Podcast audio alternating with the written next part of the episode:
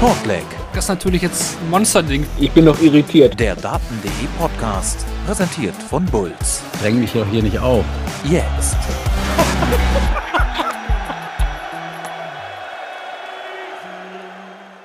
Es war das erwartungsgemäß stimmungsvolle Turnier mit vielen Geschichten und Highlights der World Cup of Darts in Frankfurt. Wir blicken heute bei Shortleg, dem Daten.de Podcast, presented by Bulls auf die Team-WM in der Eisportale zurück.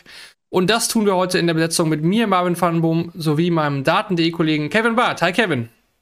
Ja, schönen guten Abend an der Stelle. Ja, Glückwünsche vorneweg schon mal an Wales, die nach 2020 zum zweiten Mal den World Cup of Darts gewonnen haben und triumphiert haben gestern in Frankfurt. Aber wie ihr es gewohnt seid, vorneweg erstmal ein paar generelle Sachen zum Podcast. Ein großes Hallo an alle, die jetzt gerade hier live bei Twitch mit äh, dabei sind. Wie immer gilt, vor allen Dingen auch heute, gerne eure Meinung hier in den Chat. Wir wollen eure Beiträge hier mit einfließen lassen. Eure Meinung ist uns wichtig. Und ja, wir würden uns freuen, wenn ihr euch da hier aktiv beteiligt. Ich denke, der World Cup hat einiges geboten, auch an Themen, die man kontrovers diskutieren kann. Deswegen gerne der Aufruf hier, eure Meinung in den Chat schreiben. Wir nehmen das gerne mit auf. Aber natürlich auch ein Dankeschön für alle, die den Podcast jetzt hier im Real Life anhören. Danke fürs Einschalten. Auch an euch, ja. Wo könnt ihr Shortleg hören? Das kennt ihr mittlerweile. Trotzdem gerne nochmal den Hinweis.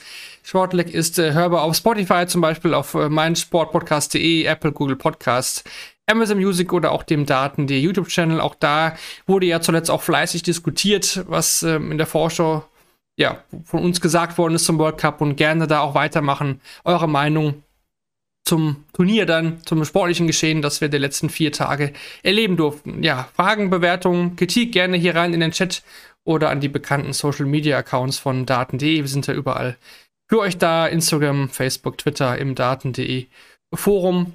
Abonniert uns sehr, sehr gerne. Das freut uns natürlich oder gibt uns auch fünf Sterne auf Apple oder auf Spotify. Das hilft uns, kostet euch gar nichts, aber uns hilft das ungemein viel. Ja, falls ihr den Podcast bzw. Daten, die unterstützen wollt, könnt ihr das gerne tun. Zum Beispiel über Patreon. Ähm, wir haben auch ein PayPal-Spendenkonto, wo ihr das äh, ja ganz unkompliziert machen könnt. Lasst uns hier ein Twitch-Abo da oder falls ihr Abos von The Zone oder PDC TV ja, abschließen wollt, gerne unsere Affiliate-Links da nutzen. Kostet euch nicht, nichts mehr, aber uns bringt das ein paar Cent in die Daten.de Kasse. Gut, dann kurze Vorstellung unseres Fahrplans für heute. Der ist äh, eigentlich recht übersichtlich. Wir schulden euch kurz ja, am Anfang der Sendung noch die letzten beiden Players Championships, die vor dem World Cup ausgespielt worden sind. Da schulden wir zum Beispiel den Sieger von PC 13 und das Geschehen von Players Championship 14 machen wir aber ganz, ganz kurz, denn wir wollen uns heute natürlich vor allem dem World Cup of Darts und dessen Analyse widmen. Und äh, ganz am Ende der Sendung haben wir noch äh, Willkommen zurück Dart-Trivia vorbereitet. Äh, lange, lange ist es her, dass wir mal eine Trivia-Frage haben. Heute ähm, ja, kehrt dieses Format mal zurück. Ähm, es ist auch eine Frage, die gar nicht so wirklich was mit dem World Cup of Dart zu tun hat. Aber ja, wenn ihr da mehr erfahren wollt, dann müsst ihr bis zum Ende jetzt dranbleiben. Das ist natürlich ganz am Ende der Sendung. Gut. Ja, dann, wie angekündigt, nochmal kurzer Rückblick auf die beiden Players Championships, die es gegeben hat vor dem World Cup of Darts.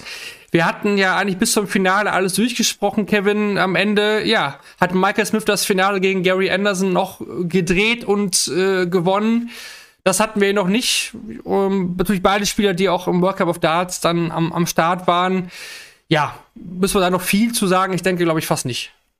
Nee, also krass dass Anderson das nach der Führung weggegeben hat, aber äh, prinzipiell ja ein positives Signal auch für ihn dann, dass es auf der Pro Tour jetzt nicht nur einmal gut gelaufen ist.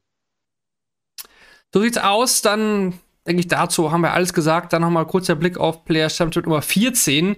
Das wurde gewonnen von, von Damon Hatter. Erster Turniersieg für den Australier. Ein klares 8 zu 2 im Finale über Luke Woodhouse, der mit einem Average von 77,09 den schwächsten Final-Average seit der Dart Connect-Ära gespielt hat. Ja, das ist auch nochmal als interessanten Fakt da zum Finale. Und Damon Hetzer hatte einen kombinierten oder durchschnittlichen Gegner-Average von 85,70. Und das ist ebenfalls der schlechteste Average der Dart Connect-Ära. Also mit, äh, mit viel Qualität konnte dieses Turnier jetzt ja nicht gerade auffangen, Kevin. Ja, ich meine, äh, es haben ja auch gewisse Spieler gefehlt. Es war wieder eine, eine gewisse Flut von Absagen da. Äh, und, und, irgendwann macht sich das halt schon auch mal im Niveau äh, bemerkbar. Und vielleicht war manch einer mit dem Kopf halt dann doch auch schon beim World Cup gut möglich. Es war ja auch sehr, sehr warm. Ne? Das vielleicht auch noch als, als Grund. Wir hatten aber dennoch ein, zwei kleinere Geschichten. Wir hatten Christian Kist als Nachrücker im Halbfinale und ja, wir müssen auch Mensa Sulovic hervorheben. Kevin, der schlägt äh, unter anderem Rob Cross, Ross Smith und Andrew Gilding und äh, steht jetzt auch erstmalig in dieser Saison, muss man sagen, virtuell wieder auf einem WM-Platz. Ja, wichtiges äh, Ergebnis für Mensur, wichtiger Run. Äh, ich denke, man hat da auch beim World es da vielleicht wieder in die richtige Richtung gehen könnte, äh, auch wenn ich nicht immer jede Tendenz bewerten möchte, aber dieses Halbfinale und diejenigen, die er da geschlagen hat, das ist prinzipiell, glaube ich, absolut äh, der richtige Weg. Dann erst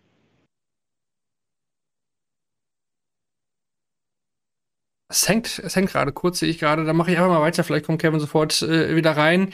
Ähm, wir hatten hier auch noch Rusty J. Rodriguez im Achtelfinale, der unter anderem Michael Smith geschlagen hat. Und äh, aus deutscher Sicht, ja, war es jetzt nicht äh, so perfekt. Florian Hempel hat es aber immerhin unter die letzten 32 geschafft. Ähm, sicherlich wichtiges Preisgeld für den Flow, aber da muss trotzdem, was WM angeht, noch deutlich mehr kommen. Das reicht immer noch nicht aus. Aber ja, immer ein kleiner Lichtblick für die anderen Deutschen liefen. Generell die beiden Tage ist nicht so gut. Am, am Tag zuvor war Ricardo Peteschko immer im Achtelfinale, aber ja, es war jetzt nicht so die beiden Turniere der Deutschen, muss man sagen. Also da lief es schon mal deutlich besser, auch in anderen Turnieren. Gut, dann eigentlich das dazu zur Players Championship, ähm, zu einem Turnier in Hildesheim. Dann ging es ja rüber nach Frankfurt. Der World Cup of Darts dieses Jahr im neuen Gewand. Wir hatten es in der Vorschau ja gesagt. Nur noch Doppel mit einer Gruppenphase gesetzte Teams. Ähm, und da wollen wir jetzt so ein bisschen auch chronologisch das Ganze so ein bisschen für euch wieder abfahren und ein bisschen das Turnier im Real Life für euch durchsprechen. Es ging ja los am Donnerstagabend. Wir hatten Dreiergruppen, Best of Seven Legs, das war die Distanz in der Gruppenphase. Und wir hatten natürlich auch noch am Freitag dann zwei Sessions.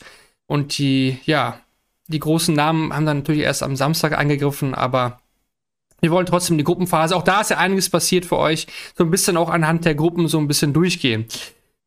Gut, und da fangen wir eigentlich mit Gruppe A an und da, ja, gibt es eigentlich schon eine, eine, krasse Story, die uns das ganze Turnier eigentlich so ein bisschen begleitet hat. Jetzt gar, gar nicht sportlich gesehen, denn Belgien hatte Kevin mit Finnland und China jetzt wirklich äh, eigentlich keine Probleme, aber darum, darum ja. ging es auch gar nicht in dieser Gruppe, ne? Sondern es war eigentlich, der, der Donnerstag stand im Zeichen des Auftritts von Dimitri Vandenberg und Kim Halbrichs nicht sportlich, sondern wie die beiden sich präsentiert haben. Die haben sich ähm, auf der Bühne keiner Blicke ähm, ja, gewürdigt. Man hatte das Gefühl, ähm, da spielen zwei Menschen zusammen, die sich überhaupt nicht leiden können. Äh, wenn, man, wenn man jetzt so ein bisschen auch reinhört oder auch ja, in der Szene so ein bisschen unterwegs ist, dann weiß man, dass das eigentlich auch so stimmt. Also die beiden können sich wirklich nicht mehr leiden. Das war früher mal anders. Ähm, ja, haben sich nicht abgeklatscht. Es gab separate PKs. Vielleicht nochmal von dir erstmal kurz die Einschätzung, ja, oder auch die Geschichte der beiden, Dimitri Vandenberg und Kim Halbrechts. Kim Halbrechts, der natürlich schon viel, viel länger auf der Tour unterwegs war und auch so ein bisschen Dimitri auch in den Jahren zuvor so ein bisschen auch rangeführt hat. Und ich glaube, das ist auch schon so Teil der Geschichte auch. Kann man mich denn jetzt wieder vernünftig verstehen? Ja, ich weiß es alles nicht. Gut. okay. ja.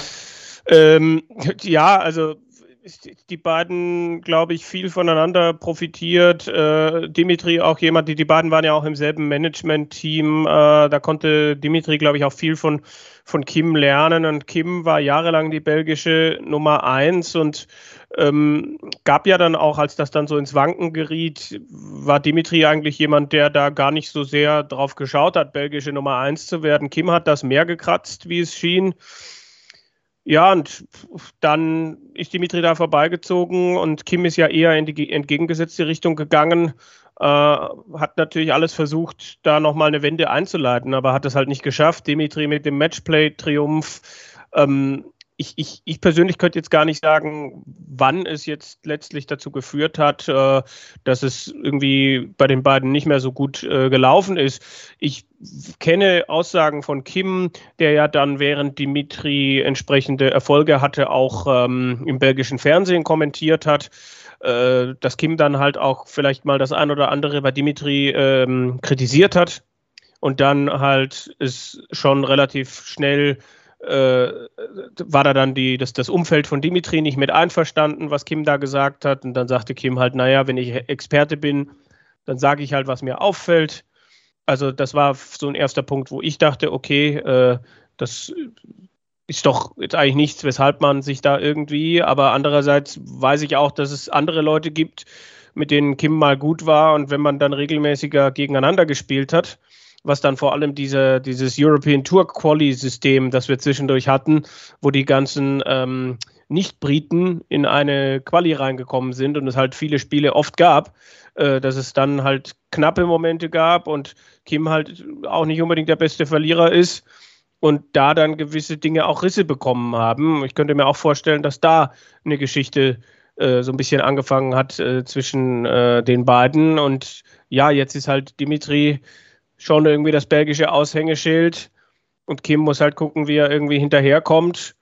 Und ähm, ja, das, das, das ist halt jetzt so, so, ein, so ein ungleiches Ding. Ne? Der, der eine ist zehn Jahre älter aber der andere hat ihn jetzt irgendwie überflügelt und äh, das, das, das kann einfach auch immer wieder zu, zu, zu Reibereien dann irgendwie auch kommen. Also so von allem, wie ich weiß, wer da wie tickt, ist, ist Kim schon jemand, mit dem man auch mal gut aneinander geraten kann. Also äh, ich finde es aber generell schwierig, wie die beiden sich rund um dieses erste Spiel äh, verhalten haben letztlich. Das definitiv. Ich meine, über Dimitri sagen ja auch einige, jetzt zuletzt ja auch Michael Smith und Michael van Gerben beide, das ist ein bisschen komisch, wenn man da so vielleicht auch mal Interviews auch jetzt in der Welt gelesen hat, äh, auch da hat sich Dimitri, also Peter Wright über Dimitri ja auch geäußert und da ist es ja auch zum Riss gekommen zwischen den beiden, die ja eigentlich auch, wo Dimitri während der Corona-Zeit bei Peter Wright untergekommen ist und auch da gab es ja auch dann den Bruch irgendwie. Also auch das haben wir letztes Jahr gesehen auf der Bühne. Mm. Auch da ging es gegen mm. zwischen White und Dimitri nicht mehr gut zu. Und auch jetzt äh, ist das immer noch nicht geklärt. Die sagen zwar, es ist geklärt, aber wenn man Peter Wright da zuhört, das ist überhaupt gar nicht geklärt. Ähm, dann gab es ja irgendwie auch noch Vincent van der Voort, der sich in ja, ja. bei Viaplay mhm. dann geäußert hat, ja, also äh, die beiden kommen überhaupt gar nicht mehr klar, ne? Also und, und auch die, die beiden Spielerfrauen sind sich überhaupt nicht grün, ne? Also das hat schon echt krasse Züge äh, genommen. Und das hat man dann am Donnerstag halt gesehen. Man hat sich danach halt zusammengerauft, die Tage darauf.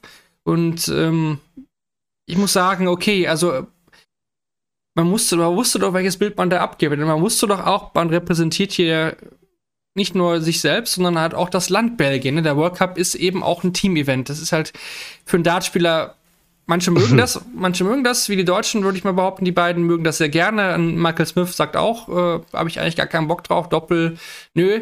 Hat man auch gemerkt, kommen wir später nochmal drauf zurück. Aber da habe ich mich gefragt, das hätte man doch auch vorher. Es gab ja dann ein Gespräch nach dem ersten Tag, wo sich beide dann wohl zusammengerauft haben und ausgesprochen haben. Und dann hat sich das ja auch gebessert. Dann haben sie abgeklatscht. Dann haben sie sich die Faust gegeben, zusammen gejubelt, lagen sich auch in den Arm ähm, ich fand es trotzdem auf jeden Fall mit, der, mit dem Hintergrundwissen war es dann für mich einfach auch fake, weil man kann sowas nicht einfach von einem auf den anderen Tag ändern. Ähm, sportlich muss man sagen, hat das sich vielleicht sogar angestachelt. Ne? Der eine wollte mhm. vielleicht besser sein als der andere. Ähm, ich bin aber trotzdem ganz froh, wenn ich ehrlich bin, dass diese Geschichte jetzt nicht in einem Turniersieg geendet hat, weil das, das wäre mir zu viel gewesen. Das hätte ich den beiden jetzt nach so einem Auftritt oder nach den ganzen Hintergrundgeräuschen auch nicht gegönnt, bin ich ehrlich. Ähm, da freut es mich, dass es dann auch andere Sieger gegeben hat. Es erinnert mich halt so ein bisschen so, äh, weiß ich nicht, ähm, du bist im Fernsehen und, und danach ruft, ruft dich irgendwie dein, äh, rufen dich deine Eltern an und sagen, äh, wir haben dich da gerade im Fernsehen, so nach dem Motto, wir haben dich da gerade gesehen, äh, was, was, was war das denn? Das geht ja gar nicht. Also ähm, vor allem, wenn man halt dann auch noch sieht, nach dem, nach dem ersten Spiel, beide geben äh, getrennte Pressekonferenzen, äh, wollen das auch nicht zusammen machen, hier dieses Interviewformat, äh, äh ja, und auch, also alles, alles rundherum. Es ist, für mich wirkt es so, als hätte da im Nachhinein äh, sich von entweder von außen oder von innen jemand geäußert. Ähm, sei es dann vielleicht auch ähm, der Manager Mac Elkin, der ja beide hatte im, im, im Management und zu Kim, glaube ich, auch noch ein ganz gutes Verhältnis hat. Also für mich wirkte das so, als, ähm, als hätte im Vorfeld keiner so, so richtig gewusst, wie das dann auf der Bühne aussehen könnte. Vielleicht ist dann im Nachhinein, wie gesagt, jemand gekommen, der den beiden das dann nochmal vor Augen geführt hat und äh, gesagt hat, äh, so, so könnt ihr nicht auftreten, das schädigt auch euer eigenes Image. Äh, so ganz glaubwürdig fand ich das dann, was danach war, auch nicht. Ich meine, war ja dann sogar so, dass die PDC sich genötigt gesehen hat, diesen Zweizeiler von den Belgiern auf ihrer Homepage zu veröffentlichen, diesen nichtssagenden. Mhm. Also, ja. Da hat John Part ja auch gesagt, ja, das hat jemand Professionelles gut formuliert. So, um die Runde so ein bisschen nach außen professionell zu wirken, aber ja, ich habe sie auch nicht abgekauft. Also die beiden können sich nicht leiden. Das ist ja auch eine private Sache. Das ist halt so, ne? Nur weil jemand äh, die gleiche Nationalität hat, heißt ja nicht, dass man ihn unbedingt mögen muss. Ist ja auch ganz klar. Nee. Trotzdem, der World Cup ja, repräsentiert halt da zwei Egos, wie sie auch gesagt haben. Die waren zwei Egos und die haben sich zusammengerauft, was ich fand, war okay, aber wie gesagt, es war für mich einfach nur noch Fake dann. Also wenn ich einen nicht mag, dann mache ich ihn nicht und dann springe ich ihn auch nicht äh, um den Hals. Das fand ich dann wieder zu viel. Äh, aber gut, zu den, zu den sportlichen Spielen und Auftritten kommen wir auch noch ähm, später. Mhm. und da war ja auch einiges dabei, was man gut äh, finden kann. Ne? Also da waren noch einige interessante Partien von den beiden da dabei, aber das war sicherlich also die Story, die auch die Medien interessiert hat. Ne? Das war natürlich die Story, die man auch äh, groß über die ersten Tage drüber schreiben konnte. Mhm. Belgien Dimitri und Kim, ja. Wir kommen später nochmal auf die beiden dann auch zu sprechen. Gut. Das war so das Thema Gruppe A. Gruppe B war natürlich sehr interessant aus deutscher Sicht. Ähm, da kann man eigentlich sehr gut rein. Kevin 2 souveräne 4 zu 0 Siege gegen Hongkong und Japan. Wir hatten es ja vorher hier auch gesagt. Könnte unangenehm werden, aber haben die beiden Martin Schindler und Gabriel Clemens souverän gelöst. Ja, also gerade der Auftakt war gut, also sofort drin gewesen in diesem ersten Spiel. Ähm, wirklich gut. Das zweite Spiel vielleicht nicht ganz so stark, ähm, aber trotzdem genug getan. Ja, viel, viel gut auf, war, war gut anzuschauen und äh, Job erledigt die, an dieser Stelle denke, das kann man auch in Gruppe C sagen. Für Australien, die sich souverän gegen Gibraltar und Guyana durchsetzen. Gibraltar immer mit einem Sieg auch. Haben sie auch erst länger drauf gewartet. Die beiden Jungen, Justin Hewitt und Craig Galliano. Ähm, ja, die bringen ein gewisses Format halt mit, ne? aber es, es reicht ja natürlich gegen so ein Doppel wie Damon Hatter und Simon Whitlock überhaupt nicht dann. Nee, ähm, auch bei den beiden hatte man den Eindruck, äh, dass sie noch Luft nach oben hatten in dieser Gruppenphase äh, und trotzdem sich da absolut äh, ohne Leckverlust da durchgekommen sind. Also das war, war ja völlig ungefährdet. Dann Gruppe D und da können wir uns eigentlich selbst so ein bisschen auf die Schulter klopfen, muss man sagen. wir hatten so ein, ein, richtiges Näschen da. Ne? Mit Frankreich hatten wir gesagt, pass mal auf. Nordirland natürlich bekanntes, doppelbekannte Namen, Brandon Dolan, Daryl Gurney seit Jahren dabei. Ja, aber Frankreich hat Nordirland direkt geschlagen und damit war eigentlich auch schon klar, dass sie die Gruppenphase überstehen, da die Ukraine jetzt ja nicht konkurrenzfähig war, muss man so deutlich formulieren. Frankreich kam durch und von Nordirland, ja, auch hier kam ja auch im Chat letztes Mal schon die Anmerkung, fliegt gerne mal früh raus und ja, die Ära Dolan, Gurney für Nordirland beim World Cup, sie geht jetzt eigentlich auch damit zu Ende. Ja, also Rock hat ja für den Rest des Jahres auch nichts zu verteidigen. Also das ist ja die, die, die einfachste Erklärung und er ist für alles qualifiziert. Also selbst wenn er da jetzt nicht mehr groß erfolgreich wäre, ähm, würde er würde er da reinrutschen, auch für nächstes Jahr, wenn, wenn er nicht selber ablehnt. Ne? Das ist natürlich auch die Frage, wie, wie, äh, na, wie gut funktioniert Josh Rock in einem solchen Team. Das stimmt, das stimmt, aber ich glaube, Nordirland tut es gut, mal frisches äh, ja, Blut da rein zu, zu bringen. Ein ja, klar.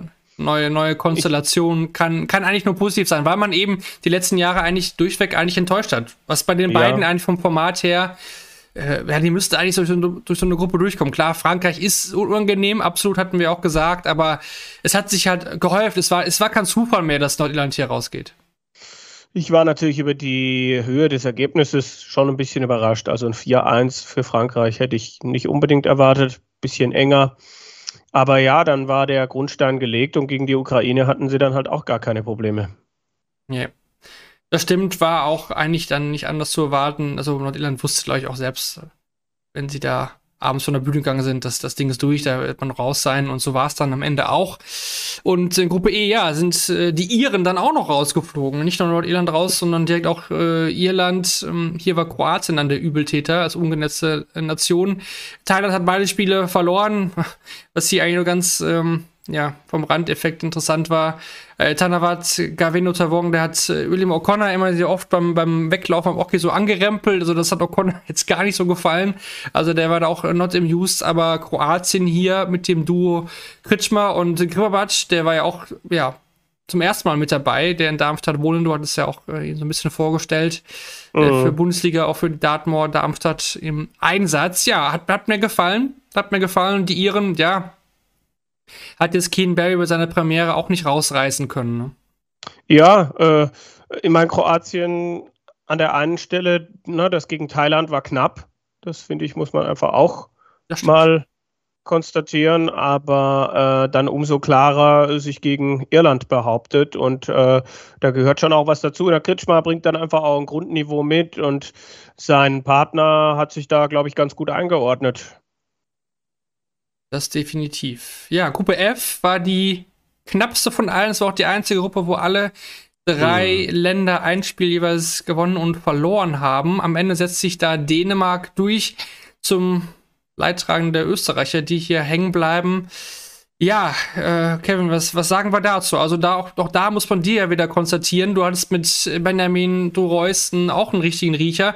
Du gesagt hast, du könntest dir da gut vorstellen, dass er mal einen raushaut und das hat er eigentlich am ersten Abend vor allen Dingen gegen Österreich gemacht. Ein Einzel-Average von 114,7 hat der Junge da rausgehauen und damit auch Österreich äh, bezwungen.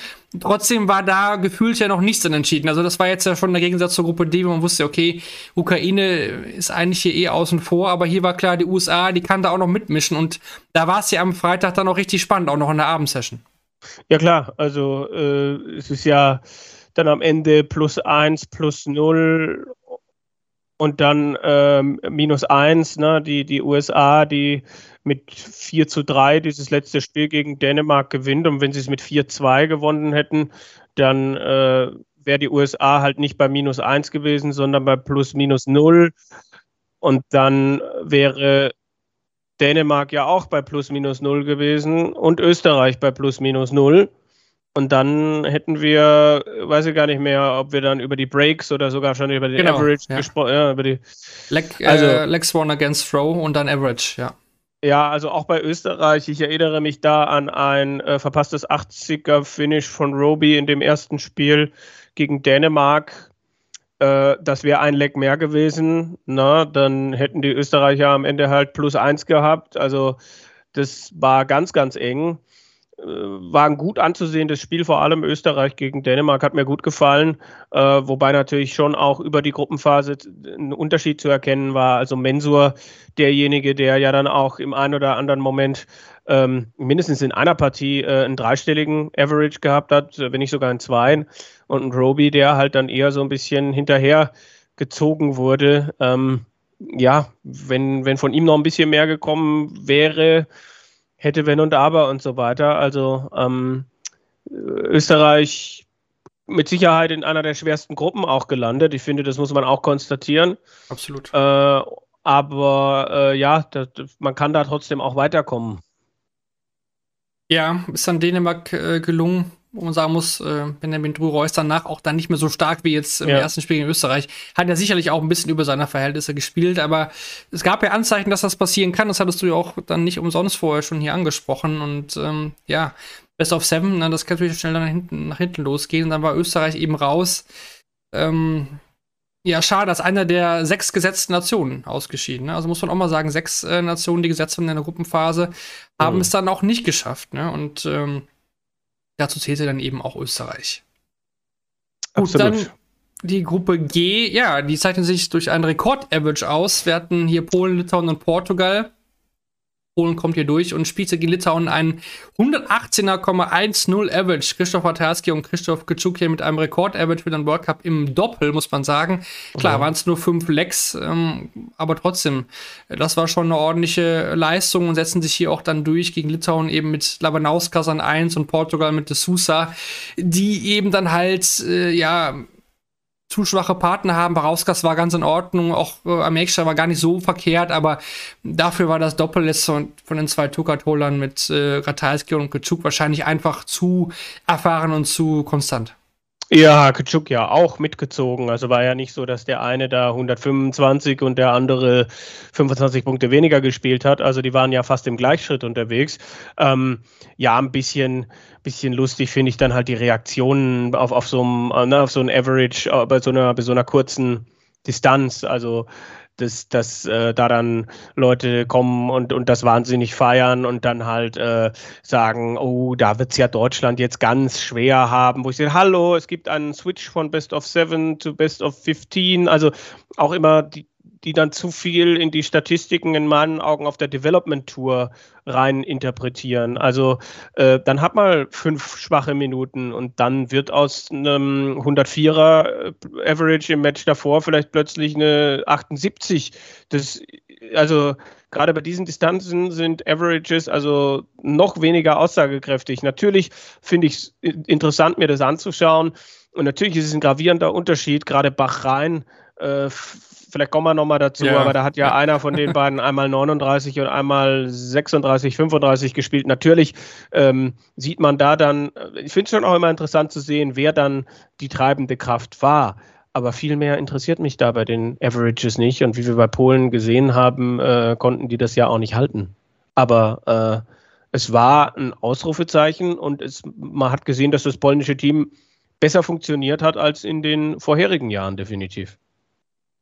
Das äh, absolut. Hier kommen auch schon einige Meinungen auch in den, in den Chat rein. Sehr cool. Wir werden das alles aufgreifen am Ende. Wir werden natürlich am Ende auch das Format nochmal diskutieren, Revue passieren lassen, auch was, was Gruppenphase angeht, etc. Und Tops und Flops haben natürlich auch am Ende der Folge für euch da noch rausgesucht. Aber gerne schon weiter hier diskutieren, macht Spaß, auch untereinander. Tauscht euch da gerne weiter aus. Wir reden jetzt dann über Gruppe H, obwohl es da gar nicht so viel zu sagen gibt, denke ich. Kanada kommt hier erwartungsgemäß weiter gegen Ungarn und Indien. Indien gewinnt immerhin ein Leck, das muss man auch ähm, ja, konstatieren. Ungarn hat, denke ich, ja, zumindest mal gezeigt, ja, dass sich da was entwickelt. Ne? Man ist immer noch nicht da, denke ich, wo man sein möchte, aber Kanada mit Jeff Smith, Matt Campbell ist wahrscheinlich einfach, ja, eine Nummer zu groß gewesen.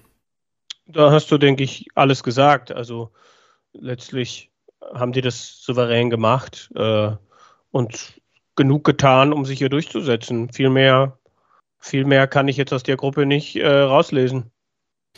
Dann gehen wir auch schnell rüber in Gruppe I. Ja, und man muss einfach sagen, für die Tschechen läuft es beim World Cup nicht. Ne? Also es tut mir ja wirklich auch leid, weil ich, ich mag Karel Sedlacek. Aber dem Potenzial auch. Sehr gerne, also. Adam Gaflas. Und die, die schaffen es Jahr für Jahr nicht, also ja, natürlich haben es ein Spiel gewonnen, aber sie sind halt nicht weitergekommen, denn die Philippinen sind hier in der Gruppe mit außerdem noch Singapur durchgekommen. Es wundert mich wirklich sehr. Also oftmals reden wir über Tschechien ja auch von schlechten oder schwierigen Auslosungen. Es war ja sicherlich keine einfache Gruppe mit den Philippinen, das äh, sicherlich nicht, aber ja, also wie du schon sagst, Potenzial bei Gavlas und Sedlacek äh, ist doch eigentlich so groß, dass es da Jahr für Jahr nicht klappt. Das ist doch eigentlich Wahnsinn. Ja, aber äh, ja, das, das war es halt dann auch so eine Geschichte, wo ich, also, also Sedlacek äh, der deutlich stabilere von beiden, wenn mich nicht alles täuscht. Also war jetzt schon so, dass, dass Gavlas äh, gestruggelt hat. Ja, aber kommt das für dich überraschend, weil ich finde Gafflas halt total unkonstant, das ganze Jahr über. Ja, also das stimmt, ja. Mal haut er einen raus, äh, entsprechender Run bei, bei den UK Open ja dann auch, aber kann das nicht bestätigen. Also ähm, ein, ein, ein junger Spieler mit unglaublich viel Schwankungen und äh, allen möglichen Dingen, der dann auf der Development Tour gewinnt und dann aber halt auch das nicht mitnehmen kann. Also ein Spieler, bei dem an einem guten Tag alles gehen kann und an einem schlechten ist er halt noch nicht mal auf Tourcard-Niveau, ja. Für die Philippinen muss ich sagen, hat es mich gefreut, ja. wirklich sehr. Christian Perez hatten wir ja auch schon in der letzten Folge angesprochen, der jetzt wahrscheinlich auch, ja, vor allem im nächsten Jahr alles spielen will. Diese, diese Probleme scheinen überwunden zu sein. Ähm, diesem Jahr will er eigentlich auch noch einiges mitnehmen, ob das alles klappt, weiß er noch nicht, aber nächstes Jahr soll er wohl laut Aussagen von ihm beim World Cup ja, den Großteil spielen können. Das freut mich natürlich sehr. Lawrence Ilage natürlich auch, ja, eine Ikone mittlerweile. Dieser Mann mhm. und die beiden zusammen Doppel, das hat natürlich schon Qualität. Hat mich gefreut, dass sie da durchkommen für Singapur. Paul Lim, Harif Lim. Auch da muss ich sagen, glaube ich, dass langsam diese Geschichte dieser beiden ähm, ja auch so ein bisschen zu Ende geht. Ne? Die beiden werden nicht jünger, vor allen Dingen Paul Lim natürlich nicht, der ab und zu immer noch herausragende Darts spielt, aber ich glaube auch da, Kevin, müssen wir uns langsam mit dem Gedanken beschäftigen, dass wir die nicht mehr so häufig sehen, vor allem nicht in der Qualität, die sich auch schon mal gezeigt haben bei diesem Turnier. Ja, ja, also sie leben viel von bisher Erreichtem, gerade dieses Paul Lim Flair schwebt da schon sehr drüber. Ansonsten weiß ich nicht, äh, ehrlich gesagt, ob Singapur da überhaupt noch starten würde. Ja. Ja, wahrscheinlich, wahrscheinlich Paul Lim eine Ikone, absolut. Harold Lim.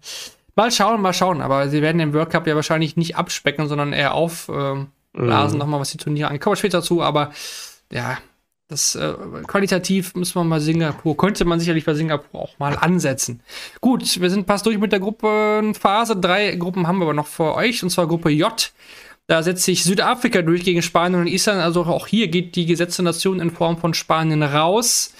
Ähm, die Isländer fand ich ganz in Ordnung. Fürs Debüt, muss man sagen, konnten so halbwegs dann auch mithalten. Südafrika, ja, gefühlt irgendwie kommen die immer eine Runde weiter. Ne? Also Peterson schafft es irgendwie immer mit seinem Partner so eine Runde zu überstehen, egal wer da an seiner Seite ist. Aber dann ist meistens auch Schluss. Ähm, mich hat hier Peterson positiv überrascht, also weil er wirklich auch gute Werte aufgelegt hat und ähm, das ihm wirklich äh, einen Push gegeben zu haben scheint für sein Land da zu spielen. Und man denkt immer, ja, wenn er das jetzt mitnehmen würde, aber eins habe ich gelernt, niemals aus dem World Cup irgendwelche Rückschlüsse auf irgendwas in, im, im, im Einzelbereich ziehen, jetzt noch viel weniger. Also jetzt da irgendwie hinzugehen und zu sagen, äh, das und das, der und der hat besonders überzeugt, das bedeutet jetzt für die Zukunft, das bedeutet, glaube ich, gar nichts. Ähm, aber ja, es, es war viel Peterson und der Partner, der seinen Beitrag geleistet hat, aber halt auch nicht mehr. Vernon Bowers hier der Partner von Devin Peterson, die dann eben für Südafrika hier durchgekommen sind. Ja, Gruppe K, da haben wir Lettland, die aufgestiegen sind ins Achtelfinale. Die kommen gegen Neuseeland und Bahrain durch. Für Neuseeland heißt es auch, dass Warren Perry jetzt dann international mit seiner Dart-Karriere auch durch ist. Ähm, der wird danach international jetzt auch nicht mehr spielen. Also Ben Robb muss sich da für die nächsten Jahre wahrscheinlich dann einen neuen Partner suchen, aber da sind ja einige auch, die gut mithalten können. Das sehen wir ja auch von der World Series. Ich glaube, da ist es kein Problem, dass Perry dann auch nicht mehr mit dabei sein wird. Bahrain, ja, du hast es schon gerade gesagt. Ähm, ja, Bastian Mammut war echt gut. Also der ja. konnte mithalten, über 80 dann auch im Average. Also der hat durchaus Qualität gezeigt, ähm, aber man muss sagen, dass äh, Abdul Nasser Yusuf da ja, maßlos überfordert war mit dem Ganzen. Also unter Wahnsinn. 40 im Average, das ist natürlich auch dann, ja, das, das reicht überhaupt gar nicht. Das hat auch nicht mit, mit, nichts mit World Cup zu tun, nicht mit PDC. Ähm, ich hoffe, dass es da vielleicht irgendjemand gibt im nächsten Jahr, der ein bisschen besser spielt. Also Mahmoud definitiv ähm, Respekt, aber Yusuf, ähm, ja, das ist schon sehr, sehr, sehr, sehr, sehr wenig und hat mit PDC aus meiner Sicht dann auch nichts am Hut. Ich glaube aber, das wird man auch gesehen haben. Also würde mich schwer wundern, wenn das da nächstes Jahr nicht, nicht anders laufen würde. Ja, Lettland, wie gesagt, durch mit Madas Rasma und Dimitri Sukovs auch zum ersten Mal dabei gewesen, auch ordentlich gespielt, hatte ja auch schon sein European-Debüt in diesem Jahr zusammen mit Rasmatas. Ja, dann haben wir noch eine Gruppe, die Gruppe L und auch da geht leider das gesetzte Team raus in Form der Schweiz. Ja, enttäuschend muss man sagen, man hat beide Spiele verloren, sowohl gegen Italien als auch gegen Schweden. Und hier ja. müssen wir, glaube ich, sagen, Kevin, die Schweden haben wir unterschätzt, ne? muss man sagen, ja. habe ich so niemals kommen sehen. Dennis Nilsson und äh, gerade eben Oskar Lukasiak auch ähm, sehr, sehr gut unterwegs im Turnier. Ähm, aber auch Italien hat mega Spaß gemacht, dann hätte ich es auch echt gegönnt. Massimo Dante vor allen Dingen. Äh, wir hatten es ja auch schon gemutmaßt, er könnte so ein cooler Faktor werden, war er definitiv auch, der war mit dem Schneuzer hatte Spaß, hat dann auch erzählt, ja, Druck hat er gar nicht so empfunden, ne, weil äh, er kennt es eben schon vom Billard und vom Cardboard, wo er auch international unterwegs war, äh, hatte einfach Spaß und Michele Toretta bringt natürlich auch eine gewisse Qualität mit. Die haben am ersten Abend direkt die, Schweiz äh, bezwungen, die dann auch gegen Schweden verliert. Am Ende kommt hier aber Schweden dann durch, aber war eine unterhaltsame Gruppe, aber trotzdem, Kevin, aus Sicht der Schweiz ähm, gar keinen Sieg gegen die beiden. Sicherlich hatte man sich da auch mehr ausgemalt. Ja, man ist schwer in Tritt gekommen gegen Italien, früh dem Rückstand hinterhergelaufen, äh, Fehler gemacht, Doppel verpasst, 1 zu 3 hinten und dann kommt man ein bisschen mehr ins Rollen, macht das 3-3. Gar kein so schlechtes letztes Leck, aber dann kommt diese 24 von Walpen, glaube ich. und, und äh, dann haben sie 74 Rest, haben die Chance und schaffen es aber nicht, äh, sich einen Dart auf ein Doppel zu erarbeiten. Also das sind dann schon Dinge, äh, wo man merkt, ähm, ich glaube, da geht vieles in die richtige Richtung beim Schweizer Team, äh, aber das war wohl einfach noch ein, ein bisschen zu früh. Ähm, da, da braucht es noch den einen oder anderen Schritt in der Lernkurve. Und Italien ist natürlich ein Land, bei dem ich mir schon wünschen würde, dass die Entwicklung so weitergeht, denen es, glaube ich, auch gut tun würde, wenn sie irgendwann einen Tourcard-Inhaber bekommen würden. Und da tauchen immer wieder mal Namen auf. Äh, so richtig festigen kann sich keiner. Äh, Touretta bin ich sehr gespannt. Äh, ist natürlich auch ein Name, der schon länger rumgeistert. Das könnte vielleicht der erste sein. Wir werden es auch definitiv beobachten. Gut, das äh, zur Gruppenphase. Dann wurde ja am Freitagabend dann auch gelost. Entsprechend ähm, die Top-Teams waren eben schon gesetzt. England an 1, aber man muss mal noch, noch dazu sagen, Wales dann an 2, Niederlande an 3 und Schottland an 4. Das hatten wir ja noch nicht mit drin, dass Michael van Gerven, wie gesagt, den World Cup nicht gespielt hat. Ihr werdet es alle gesehen haben. Hat Michael van Gerven nicht gesehen, denn der hatte kurzfristig abgesagt. Dick van Dijvenbode hat ihn ersetzt. Van Gerven hat sich äh, ja einer Zahnoperation oder ähnlichem unterzogen, wurde nicht ähm, rechtzeitig fit. Kann man jetzt auch hinterfragen, Kevin, ähm, hat Michael van Gerven generell überhaupt vorgehabt, an diesem Turnier teilzunehmen? Wir hatten das schon mal, dass er abgesagt hat. Einmal hatte er Rücken, dann hatte er trotzdem eine Operation auch. Äh, Wäre da nicht auch eine andere Zeitspanne möglich gewesen? Musste das jetzt wieder so kurz vorm World Cup sein? Kann man ihm da irgendwas unterstellen vielleicht, dass er auch gar keine Lust hat, mit Nopper zu spielen? Ja, also ich sehe da schon auch irgendwie ein Geschmäckle. Also e, erstmal kann man natürlich sagen, vielleicht war das ein Eingriff, der irgendwie äh, sehr kurzfristig nötig war, aber was man so hört, auch aus niederländischen Kreisen, war es das dann eher nicht. Also mh, wenn es kein Notfall war, dann ist hier definitiv davon auszugehen, dass der Fokus nicht auf diesem Turnier wirklich liegt. Das ja, wenn es passt, dann spiele ich es, aber eigentlich könnte ich mir ein paar bessere Dinge vorstellen, in diesem Moment zu tun, ähm, weil wenn ich eine OP, ähm, so eine Zahn-OP, so einen Eingriff äh, habe, mh, hm, ich sag mal, wenn ich eine Weisheitszahn-OP habe, dann bin ich danach auch erstmal drei Tage krankgeschrieben und bis mir die Fäden gezogen werden, spüre ich bei jeder Kopfbewegung, äh, das Blut äh, äh, vorbeifließen und muss vielleicht auch nochmal einen Schmerzhemmer irgendwas nehmen. Also, dass das schwierig sein würde, äh, was auch immer für ein Eingriff es ist, aber in dem Bereich, in diesem dentalen Bereich, dass es da schwierig ist, innerhalb von fünf Tagen wieder so äh, fit zu werden, ich glaube, das hätte voraussehbar sein können. Und äh, ja, also es, es ist, glaube ich, ich meine, man hört ja jetzt auch, dass er die World Series im August wahrscheinlich nicht spielt, zeigt dann, glaube ich, schon, dass ein bisschen sich der Fokus verschiebt und Van Gerven auch sagt, ich muss nicht mehr alles spielen und anscheinend dann halt auch nicht derjenige ist, der so viel Wert drauf legt, äh, im Team zu spielen. Also, aber ich finde auch, er hätte das früher kommunizieren können, nicht irgendwie gambeln müssen. Ähm, naja, ja, gut, dass du es ansprichst mit der Weisheitszahn-OP. Die steht mir auch bald äh, bevor. Lala, zwei habe ich schon raus und zwei bekomme ich Anfang Juli dann auch noch raus. Äh, ich fand das gut. Danke, zwei, danke, dass, zwei. danke dass du das gut äh, nochmal jetzt äh, schön mit dem Blut und so beschrieben hast. Äh, ich freue mich, ich freue mich drauf. Ich freue mich drauf. Äh, ihr habt das bewusst damals so auch gemacht. Ähm, ich hätte auch alle vier gleichzeitig ziehen lassen können, aber wollte keine Vollnarkose. Und dann habe ich mir erst die beiden rechts und dann die beiden links ziehen lassen und habe dann ja. immer schön auf der anderen Seite noch weiter äh, normale Nahrung äh, zu mir genommen, auch wenn der Arzt da eigentlich nicht zugeraten hatte. Aber äh, es hat sich nie äh, zusätzlich entzündet. Ähm, Gut, man würde jetzt den Kindern sagen, macht das zu Hause nicht nach, aber äh, ich hatte halt keine Lust, irgendwie flüssig äh, fünf Tage von Suppe zu leben. Ja. Und äh, so kann man es auch machen. Ja, ich habe die beiden äh, oben schon raus und die anderen beiden mhm. waren damals noch nicht da. Und ähm, ah. jetzt sind sie aber leider beide unten auch da und stehen so schlecht, dass da leider kein Weg dran vorbeikommt äh, also links und rechts sein. Also ich bin wahrscheinlich dann auch äh, nicht ansprechbar, aber ich habe es jetzt ja. auch so äh, gelegt, dass wir keine Podcast-Folge zumindest da haben. Also, also das war jetzt Zufall, aber und, und Magel van, van Gerven deutlich. Ja. Ja, äh, Obwohl man sagen muss, Dirk von Dijvenbode war ja wohl auch schon vorbereitet. Ne? Es wurde dann auch gesagt, dass der schon irgendwie so eine Ahnung hatte oder zumindest vorgewarnt worden äh, ist, dass es sein könnte, dass. Ja. Ähm, immerhin, das war dann der Fall und die Paarung an sich noch von Diven wurde, muss ja auch gar nicht schlechter gewesen Nein. sein. Ne? Also kommen wir gleich auch noch drauf. Wir machen nämlich jetzt weiter mit dem Achtelfinale. Das ging dann los am Samstagnachmittag. Wir gehen dann ein bisschen die Spiele durch.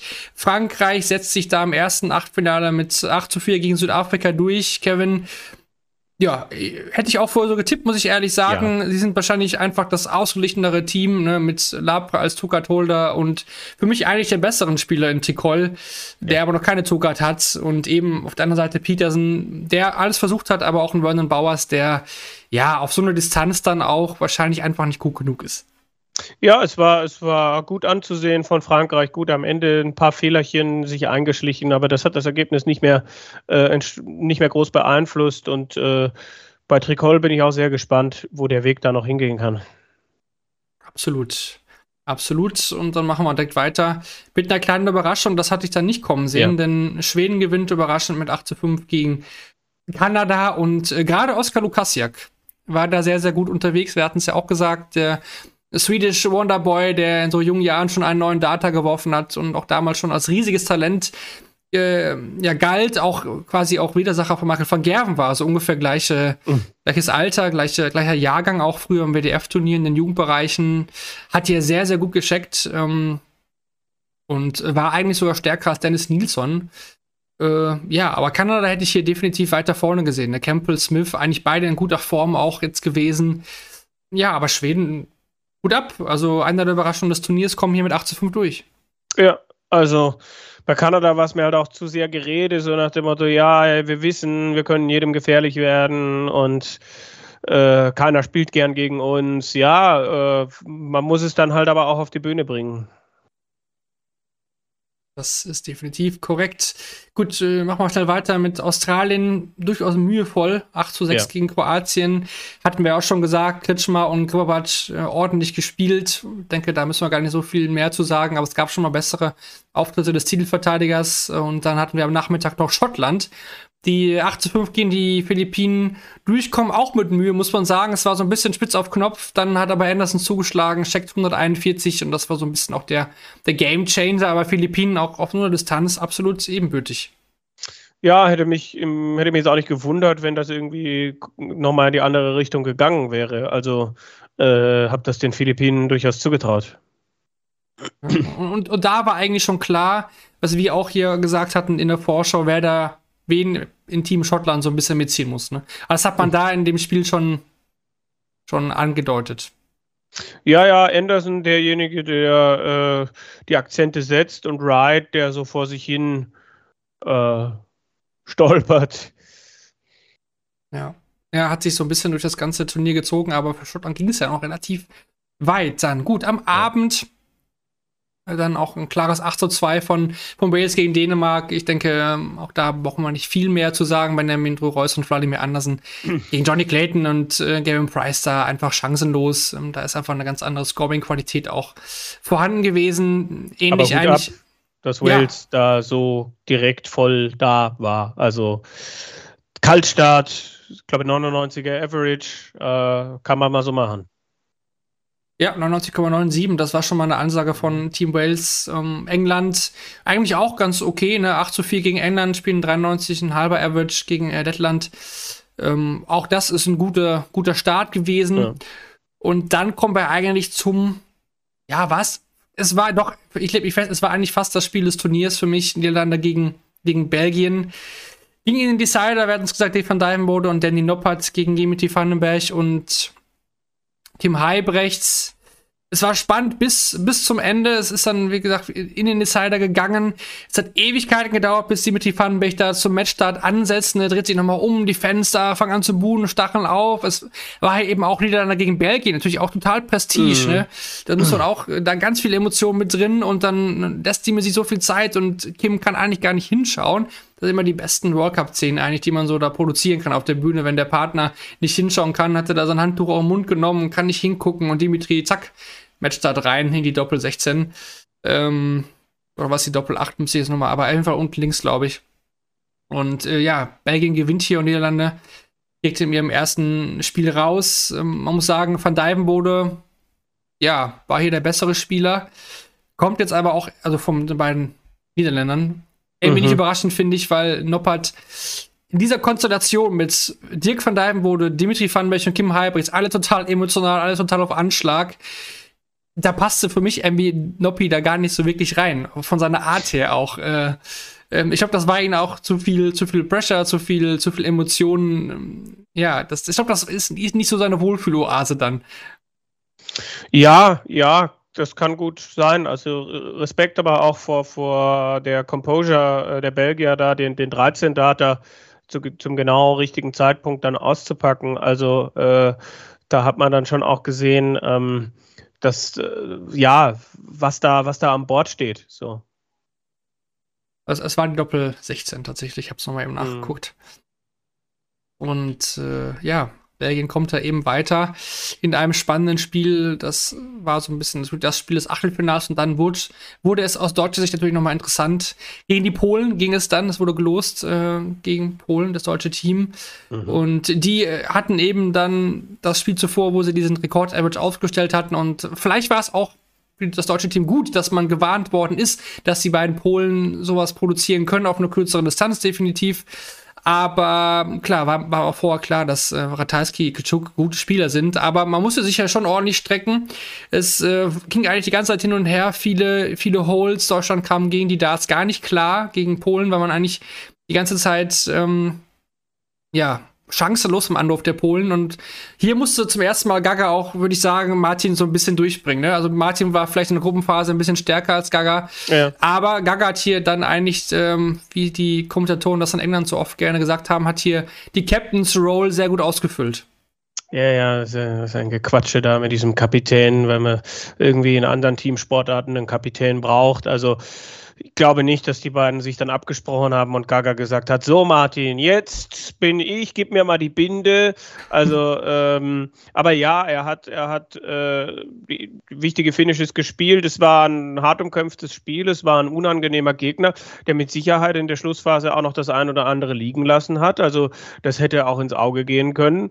Und dann lässt ihm Martin da drei Rest da in dieser Situation und, und da dann den kühlen Kopf zu bewahren und die Doppel 1 äh, zu erwischen, natürlich auch mit dem Publikum und all dem. Also ja, da merkt man dann doch, ähm, dass Gaga äh, auch ein WM-Halbfinale erlebt hat, dass dann in so einer Situation jetzt dann doch die, die, äh, das Mindset da zu sein scheint. Zumindest war es in diesem Fall so. Am Ende dann steckt er auf der Doppel 1 aus. Der, der Gaga ja. war natürlich sehr, sehr spannend. Hätte auch noch nach hinten losgehen können. Dann hätte man im Decider äh, dann natürlich auch angeworfen. Aber puh, äh, muss man natürlich nicht haben. Definitiv. Deutschland dann hier im Philipp-Finale dann auch safe gemacht, was natürlich auch für die Fans natürlich eine Nummer, tolle Nummer war, weil Deutschland im Finaltag das ja, hat man sich natürlich erhofft, so, und dann auch in der Finalsession später, aber von der Stimmung her fand ich es jetzt auch nicht unfair oder so. Also da gab es auch schon mal ganz andere Turniere. Klar, der Sonntagnachmittag, also da habe ich, hab ich Trillerpfeifen wahrgenommen. Ja, ja gut. Dachte, wie, wie, sind, wie sind die denn in die Halle gekommen?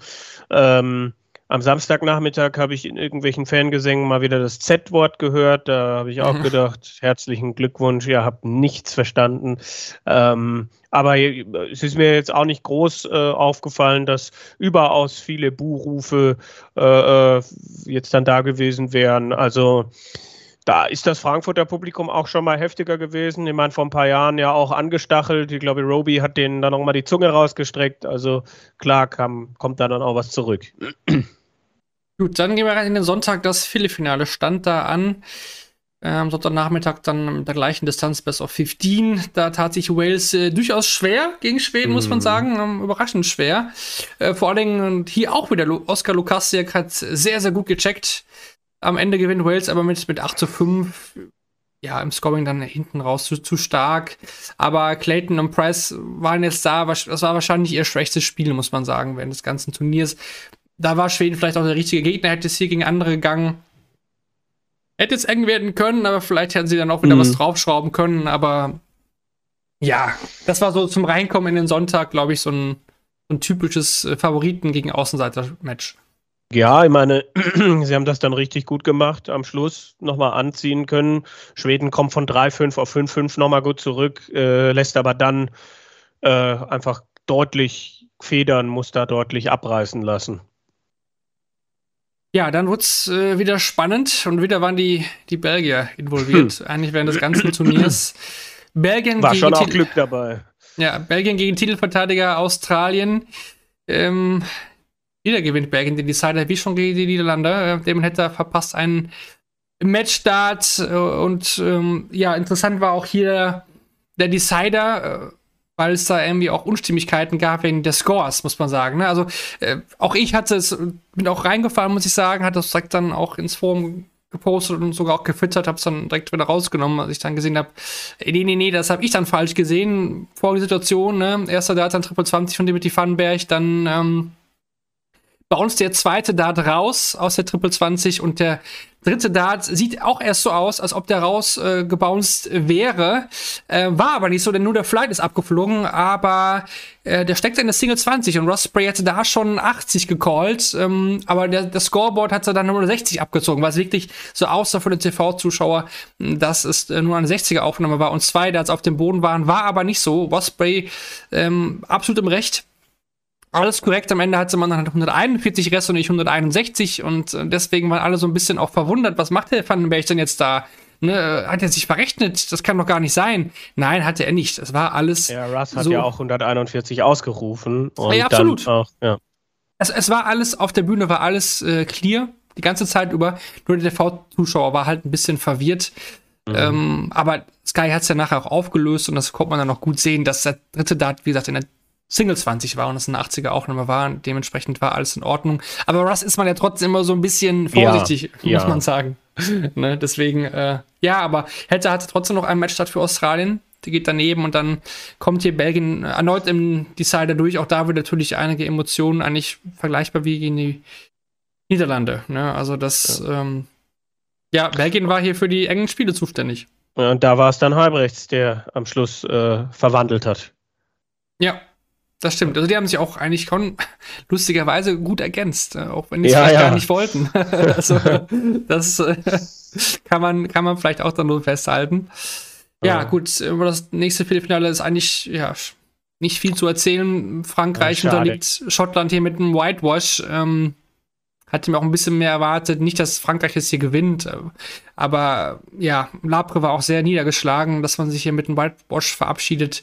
Tut sicherlich weh, will man nicht. Ähm, war jetzt auch nicht so, dass äh, Schottland da alle, alle äh, Bäume ausgerissen hat in diesem Spiel, aber Frankreich kam halt irgendwie gar nicht klar. Die, die Doppel wollten überhaupt nicht, ne? Also man hatte auch wirklich bei Doppel 20 dann irgendwie ein Doppel 1 und so weiter. Also das, ja, das, aber das, das ist auch am, am, am, am Vortag schon passiert. Also, dass man irgendwie, da gab es eine Situation, 40 Rest, erst da äh, fett in die Doppel 1 und dann der Switch runter auf die Doppel 19, bumm, hat dann funktioniert. Also, aber das, das, äh, das sind halt Dinge gewesen, die sie an dem Tag nicht mehr korrigieren konnten konnten. Die andere Geschichte war halt, äh, wo manch einer gerne die, den Livestream ins Wohnzimmer von Rod Harrington gehabt hätte. Äh, Don't miss the big number.